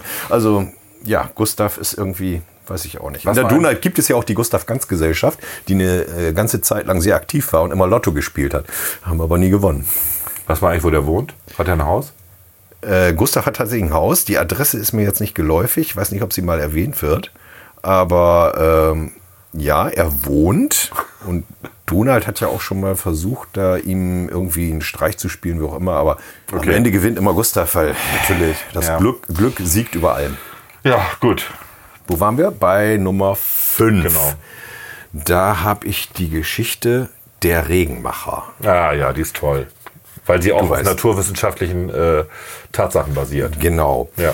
Mhm. Ähm, Donald ist erfolgreicher Regenmacher, das heißt, er hat so ein kleines Unternehmen, fliegt da mit so einer Mhm. Propellermaschine und äh, würzt oder, oder impft, sagt man, glaube ich, Mhm. die Wolken und kann dann sehr genau, das hat mich so fasziniert als Kind, wie er es hingesch- äh, hingekriegt hat, den Regen tatsächlich so fallen zu lassen, dass er nur auf das bestellte Feld Richtig. äh, runterfällt. Ja. Sogar so, dass dann ein Bauer sagte, das passt ja haargenau. Seht mal, am Rand sind die Tropfen sogar so klein, dass sie nicht mehr daneben rollen, sondern zurückrollen auf mein Feld. es ist Wahnsinn. Aber das ist ja eigentlich nicht der eigentliche Plot, ist ja eigentlich, dass äh, äh, Gustav mit Daisy irgendwie zu einer Sommerfrische fährt, weil er noch irgendwie zu arbeiten hat. Ich weiß jetzt nicht mehr so ganz genau, woran es lag, dass er jetzt nicht mit Daisy unterwegs war. Jedenfalls war er sehr eifersüchtig. Da, da tritt dann auch der grünäugige Eifersuchtsteufel auf, der von Barks so gezeichnet wurde. Und Donald kommt richtig in Brass und nutzt dann sein Flugzeug und die Gerätschaften um dieses Picknick total aus dem Ruder laufen zu lassen, indem er einfach ein Wetter dort entstehen lässt bis zum Hagelsturm, Schneesturm, was weiß ich nicht alles. Also das ist, ich weiß gar nicht, ich glaube, es heißt sogar Höllental, wo die da das Picknick machen.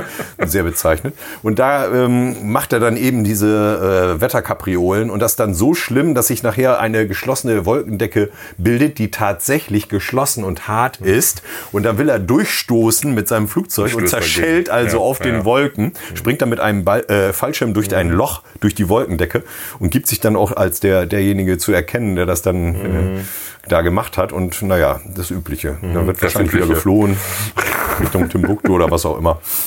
Ja, das ist die Geschichte der Regenmacher. Es gibt diesen Job tatsächlich.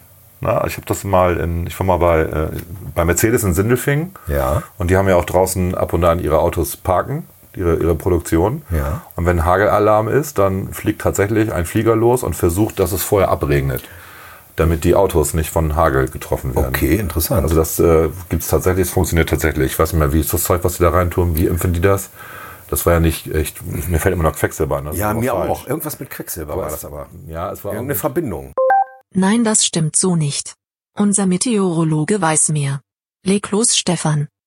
Die sogenannten Hagelflieger verwenden natürlich kein giftiges Quecksilber, sondern Silberjodid in Kombination mit Aceton und Schwarzpulver. Neben Mercedes-Benz unterhalten auch Winzergenossenschaften in den Ländern Rheinland-Pfalz, Baden-Württemberg und Bayern Staffeln von zweimotorigen Flugzeugen, die bei Hagel gefahrlos fliegen und dafür sorgen, dass die Hagelwolken vor dem zu schützenden Gebiet abregnen.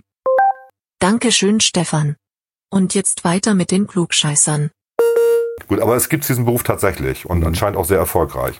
So, Platz 4 äh, bei mir natürlich, natürlich die drei Neffen, Tick, Trick und Track, wobei ich jetzt nicht mal sagen könnte, wer eigentlich die rote Mütze hat, wer die grüne und wer die gelbe Mütze hat. Ja, das variiert. Eigentlich gibt es da tatsächlich. äh, Blau. Blau, Blau. grün und rot. Ne? Es gibt auch manchmal gelb in alten. Oder falsch koloriert. aber Die auch Kolorierung immer. ist ja. manchmal auch ein Glücksfall. Ja. Ne? Es gibt ja. Ja. auch einen vierten Neffen, Trek. Was? Er taucht tatsächlich in mindestens einem Panel auf. In der Geschichte von Pitz Perdue ist ta- tatsächlich plötzlich ein vierter Neffe zu sehen, der nicht benannt wird, aber wir als Journalisten haben dann gesagt, das ist dann Trek. Tick, Trick, Track, Trek. Anfangs Okay. hießen die übrigens Rip, Rap und Rupp in der ersten Übersetzung. Das stimmt, das habe ich, das hab ich auch mal ähm, in irgendeinem alten Mickey Mouse Heft gesehen. Ja. Genau, ja. Tick. Huey, Dewey and Louie. Ja, übrigens, wo tauchen die wieder auf? In welchem sehr berühmten Film? Keine Ahnung. Silent Running. Der Science Fiction, wo die Wälder ins natürlich, Weltall. natürlich, die gebracht kleinen werden. Roboter. Die kleinen Roboter Die kleinen heißen Roboter Huey, Dewey heißen und Huey, Dewey, Louie. Louie, genau, ja, es wird im stimmt. Film nicht erklärt, aber, Aber- sie heißen so. Ja, und stimmt. Man weiß Richtig. natürlich, woher es kommt. Ne? Ja. Und ähm, äh, absolut sympathisch, irgendwie oberschlau, auch irgendwie oberartig, aber auch dann immer oberfies. Also so wie Kinder halt sind. Sie sind sehr extrem. Ja, und sie sind dadurch besonders, dass, äh, weil sie ihre Sätze immer gegenseitig ergänzen. Stimmt. Die sind tatsächlich, wenn man sich das genau anschaut, das kann man sehr gut nachvollziehen, äh, ja, ist jeder Neffe für sich mit besonderen Eigenschaften gesegnet. Also man kann das in den Geschichten tatsächlich nachvollziehen, dass der eine eben der Draufgänger ist, der andere so ein bisschen der Nachdenklichere Okay. und so weiter. Das, das darüber haben Also in auch meiner schon mal Wahrnehmung war immer der mit dem, mit dem, mit dem roten Cappy der Führer. Irgendwie. Der das Wort führt. gesprochen. Das mag so sein. Das Das kann sein, dass es äh, Quatsch ist, aber das war so meine Wahrnehmung. Ich weiß Mhm. aber nicht, wer es ist. Ne? Es ist ja, also wie gesagt, die wechseln einfach bei der Koloration. also Donald hält sie ja immer auseinander. ja, gut. Ja. Wie er das hinkriegt, man weiß es nicht. Hat sie, hat sie wahrscheinlich nummeriert. In Nein, in Gedanken. Platz 4. Äh, Platz 4 bei mir. Die braven Brückenbauer. Kann ich mich nicht dran erinnern. Eine Tick, Trick und Track Geschichte, das passt jetzt schön zusammen. Und zwar geht es da um, äh, Fahrt das, für Fee- Norden. um das Fähnlein Fieselschweif. Schweif, ja. Jedenfalls ist das eine Tick, Trick und Track Geschichte, wo sie zu einem Wettbewerb, einem Brückenbauwettbewerb, äh, herausgefordert werden. Und zwar von Mädchen. Oh, das geht ja gar nicht. Ja, von den Kohlmeisen. Die natürlich gewinnen. Lass mich raten. Sagen wir es mal so, also äh, Sie sind natürlich da mit Ihrem Oberwaldmeister oder wie auch immer er, derjenige, der Sie da gerade an der Stelle geführt hat, heißt, sind Sie natürlich sehr nach Pfadfinderhandbuch vorgegangen und wollten eine richtig tolle Brücke mit Geländer und allem drum und dran. Leider wollte Donald Ihnen helfen und hat Sie natürlich nur aufgehalten, weil ihm irgendein Missgeschick immer passiert Mhm. ist. Zum Beispiel wurde ihm dann von einer Schildkröte in den Schnabel gebissen und die ließ nicht wieder los. Wie entfernt man eine Schildkröte, die sich in dich verbissen hat? Das habe ich da gelernt, das wusste ich vorher auch nicht. Man muss sie auf den Rücken legen Und dann lässt sie los. Weil Interessant. ne? sie, weil sie wahrscheinlich alle äh, Gliedmaßen braucht, um sich wieder umzudrehen. Genau, wenn sie es überhaupt schafft. Die schaukeln sich ja, so ein bisschen auf, ne? Und, und aber an der Stelle lässt sie dann eben doch nach. Das muss wohl dann wohl eine Schnappschildkröte gewesen sein. die da- Jedenfalls äh, hindert Donald sie daran, ihre Arbeit so zeitgerecht auszuführen. Die Mädchen sind immer im Gange, die stört ja nichts, ne? Und die bauen so eine einfache Brücke und zum Schluss kommen sie Ohne dann da- rosa Tütü. Ohne rosa Tütü. Nein, nein, nein. Also, wie albern. Entschuldigung. Ah. Jedenfalls entschließen sich dann zum Schluss, dass sie so eine einfache Brücke machen. Mhm. Eine ganz einfache. So mit Ansage 1, 2, 3, 4, zack, zack, zack, fertig. Und, dann sie werden sind- sie genau gleichzeitig fertig. Genau. Da, daran erinnere ich mich, dass das so runterklappt. irgendwie, Genau. Dieses Bild. Die anderen genau. schieben und Ja, sie klappen genau. und sind genau an, Ja. im, ähm, im gleichen Zeitgleich. Moment auf der Ja. anderen Seite. Ja. Mhm. Die stellen sich ja vor, dass da ein riesiger Abgrund ist, über den sie die Brücke Ja. bauen, obwohl man da eigentlich drin Ja. stehen kann. Ne? Ähm, jedenfalls, es geht dann unentschieden aus. Das ist Mhm. Okay. eine sehr schöne Geschichte. Gut, äh, Platz drei. Ähm, ja, warum habe ich irgendwann Informatik studiert oder den Dr. Ing gemacht? Natürlich wegen Daniel Düsentrieb. Ja. Ähm, warum ma- macht man Naturwissenschaften? Warum macht man Ingenieurswissenschaften? Genau aus dem Grund, weil man Daniel Düsentrieb super fand. Aber auch Professor Knox von Fix und Foxy. Also irgendwie so die Wissenschaftler, die eigentlich äh, den Wohlstand vorantreiben, die Menschheit voranbringen. Das, äh, deswegen habe ich das gemacht. Ja, Ich habe das nicht gemacht, weil ich es auch interessant, doch auch, aber ich fand auch einfach, ähm, man braucht mehr Leute, die so ein bisschen ähm, in Wissenschaft aktiv sind und zwar in anwendungsnahen Wissenschaften. Und Daniel Düsentrieb war jemand, der immer sehr anwendungsnah entwickelt Das war- hat. Daniel Manchmal Düsentrieb- wusste er gar nicht, warum er das gemacht hat. Ja, vor allem aber- war er ein, ein sehr äh, im Vordergrund ein, ein großer Praktiker. Also Ja. ihn hat ja auch nie interessiert, was man damit verdienen kann. Genau. Finanziell war das meistens ein Fiasko. Richtig, es war Und ihm jeder egal. hat ihn über den Tisch gezogen. Genau. Insbesondere Dagobert bei jeder Gelegenheit. Also für die Erfindungen, die der da gemacht hat, hat er dann einen Appel und ein Ei gekriegt sozusagen. Ja, das ist richtig. Und er hat schon tolle Erfindungen gemacht. Genau. Allein sein Helferlein. Sein Helferlein war Wo er- super. man ja nicht so genau weiß, ob er das überhaupt hergestellt hat oder ob das Helferlein nicht eher Daniel Düsentrieb hergestellt hat. Nein, nein, jetzt hör mal auf. Oh. Also Daniel Düsentrieb ist ja schon eine reale Figur. Das Helferlein ist schon ein künstliches Wesen. Komm, sieht man doch an der Glühbirne. Andererseits, also Heute heißt das Helferlein Siri. Ja, aber das Helferlein spricht ja nicht. Das stimmt, das, es spricht nicht, du hast völlig recht. Wie denn auch? Es hat ja auch keinen Mund. Genau. Ja. Das heutige Helferlein würde mit einer Bluetooth-Verbindung und einem Lautsprecher gekoppelt sprechen können. Wahrscheinlich. So, jetzt du. Wo waren wir denn? Ah ja, äh, jetzt kommen wir zu Platz 3. Genau. Das ist der Schneeeinsiedel. Das ist die Geschichte, in der die Hymne der Donald sozusagen vorkommt. Donald, Donald hat einen Schlager geschrieben, den, der Schlager vom rührseligen Cowboy. Haben wir eben schon drüber geredet, Da genau. haben wir drüber geredet. Und äh, die Geschichte habe ich ja schon erklärt sozusagen, aber es ist halt faszinierend. Den Einsiedler haben wir noch gar nicht erwähnt. Der wohnt also oberhalb dieses Ortes, wo das Hotel da ist, im Tal. Und man vermutet immer, dass der die Lawinen lostritt. Aber Tick, Trick und Track suchen ihn dann auf und stellen dann fest, nein, daran liegt es nicht, sondern ähm, die Akustik in dem Tal ist so fürchterlich, dass dieses Lied, das Donald immer im Hotel spielt, dafür sorgt, dass sich die Schallwellen oben so verstärken, dass sie den Schnee aufbrechen und dadurch entstehen diese Lawinen. Eine sehr schöne Geschichte. Eine, auch eine einer frühen Ausgabe. Naturwissenschaftlich korrekt Interferenzen, die sich aufschaukeln, Ja. gibt's ja wirklich. Ne? Genau. Also, ja. Eine frühe Geschichte, die ich als Kind gelesen habe und die mich sehr fasziniert hat. So Gut, natürlich dann äh, auf Platz zwei bei mir, logisch. Ne? Also der Kapitalist, das Vorbild. Scrooge McDuck, Dagobert Duck. Ja, äh, warum? Eigentlich ist er ja so, äh, sehr sympathisch. Er ist ja nicht glücklich. Er ist ja eine tragische Figur eigentlich. Er hat äh, das, äh, alles Geld der Welt und ähm, er ist damit zufrieden, dass er durch sein Geld schwimmen kann. Aber so richtig zufrieden ist er nicht. Also Es reizt- immer nur, das sind Momentaufnahmen. ja, es Eigentlich reißt ist er ihn- nicht zufrieden, er, er, ist nicht jagt zufrieden, dem Geld immer weiter. Er nach. jagt dem Geld weiter hinterher. Ja. Und es gibt ja solche Menschen, ich kenne auch solche Menschen, ähm, die ähm, tatsächlich Familie vernachlässigen, aber immer weiter Macht und, und, und Geld haben wollen. Aber es gibt genug Geschichten, in denen man merkt, er hat eigentlich einen weichen Kern Er hat, und ein einen sehr, goldenes er hat Herz. einen sehr weichen Kern und äh, er ist Wir auch denken mal- nur an seine Geschichte mit Nelly, dem Stern. Wollte ich des gerade sagen, Nordens. er ist, auch, er ist auch immer noch verliebt in Nelly. Ja. Ne? Also so, ne? Das ist äh, alles, alles sehr, sehr rührend, aber er, er macht den harten und ähm, ja, er ist sehr erfolgreich damit. Und ähm, auch urkomisch eigentlich. So, deswegen ist er er ist tatsächlich, er ist mir sympathisch. Ne, auch diese Regeln mit seinem, mit seinem Glückstaler, äh, Taler, ne, das ist alles sehr- sein erster verdienter Taler, die ganze Geschichte dahinter. Das ist schon eine schöne Geschichte. Ja. Ja. Das ist eine sehr dass er- interessante Figur. Und dass auch. er diesem Tun nicht gut Donald, ne, der sowieso mal scheitert, nicht massiv unterstützt. Ja, nachvollziehbar, ne? Obwohl er sich Obwohl, eigentlich leisten könnte. das weiß man eigentlich gar nicht so genau. Er verschafft ihm ja alle möglichen Jobs auch. Ne? und Fräulein Rührig. Fräulein Rührig, seine Ja, Sekretärin. Genau, quasi Mrs. Moneypenny für Dokumentung. Miss Moneypenny, genau. Ja, ja, genau. Fräulein Also, Rührig, ja. Er hat aber auch ein sehr ähm, buntes Leben. Erstmal muss er sich darum kümmern, dass er seinen Reichtum zusammenhält. Außerdem will es immer noch mehr werden. Dann äh, werden eingestreut Schatzsuchen, weil, er, Mhm. weil ihm wieder mal irgendeine Schatzkarte in die Hände gefallen ist.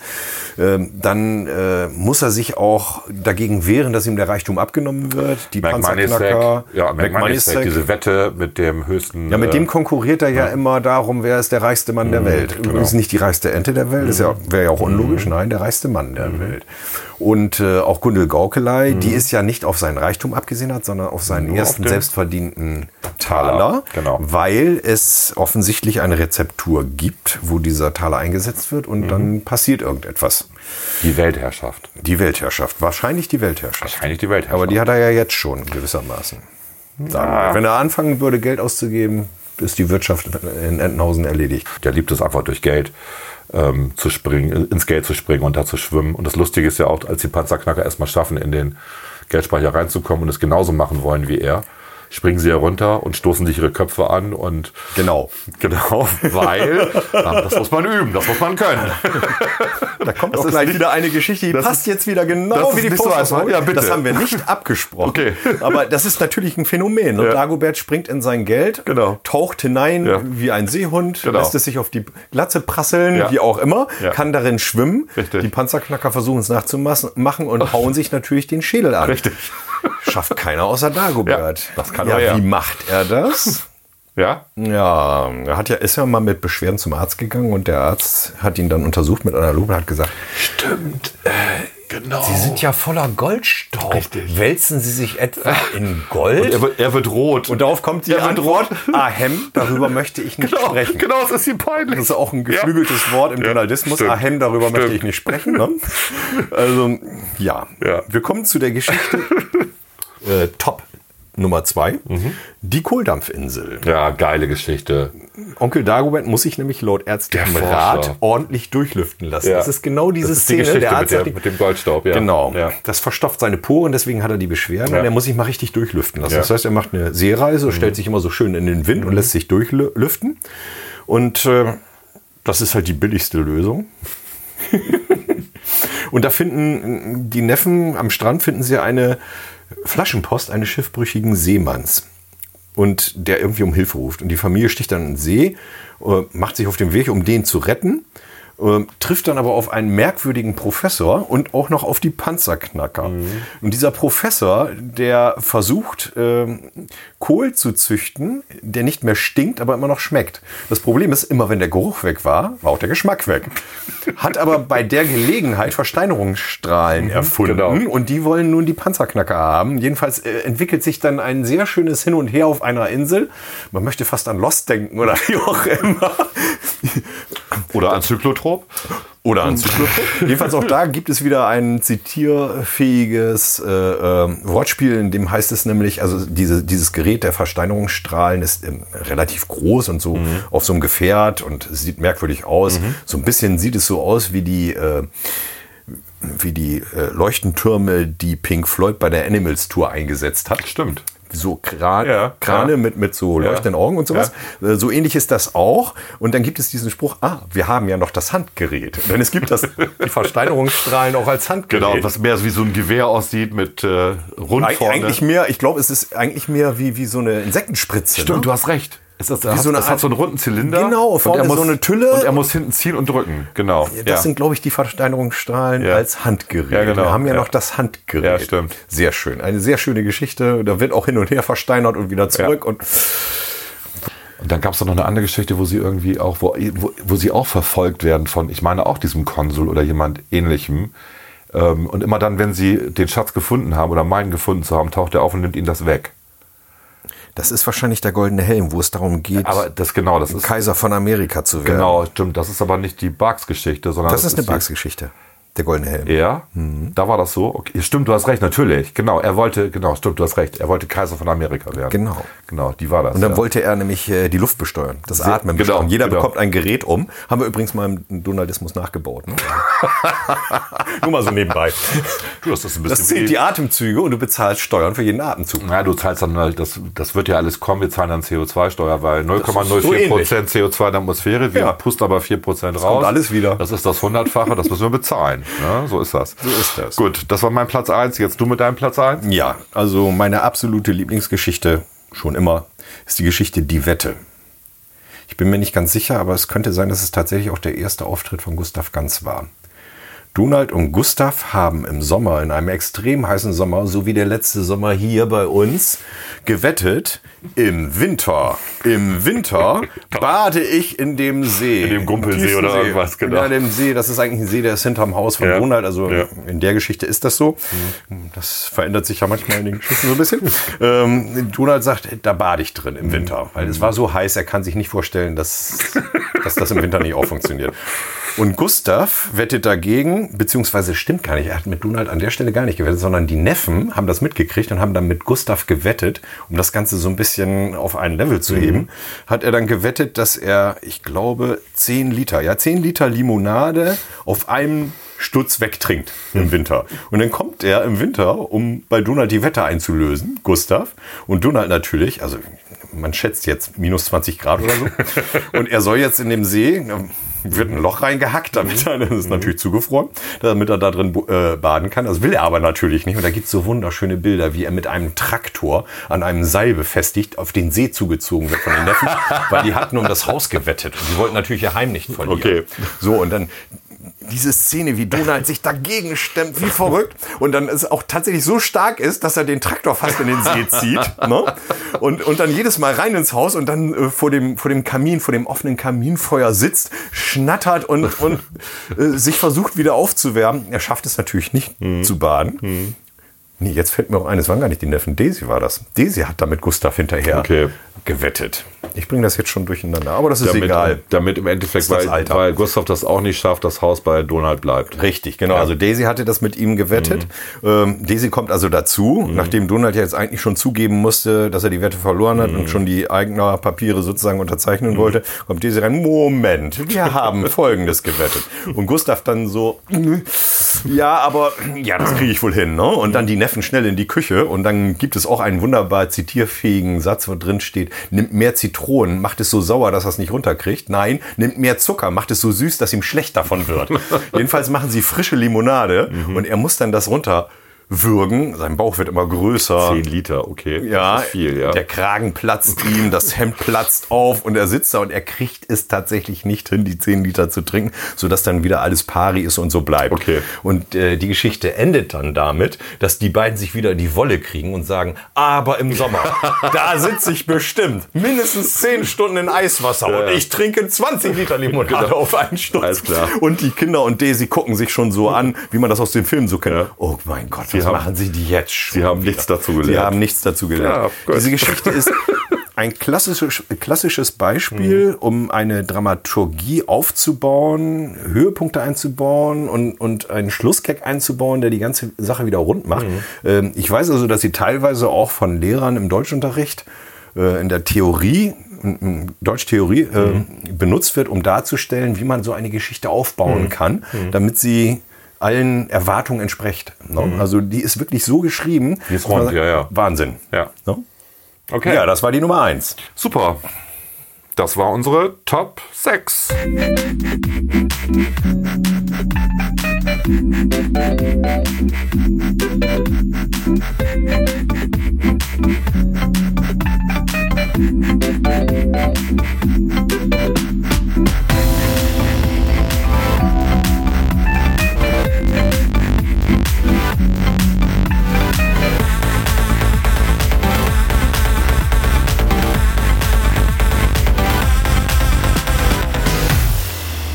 Unter Klugscheißern. So, ja, das war unsere spezielle äh, Comic Edition Ja, genau. Für spezielle Nerds.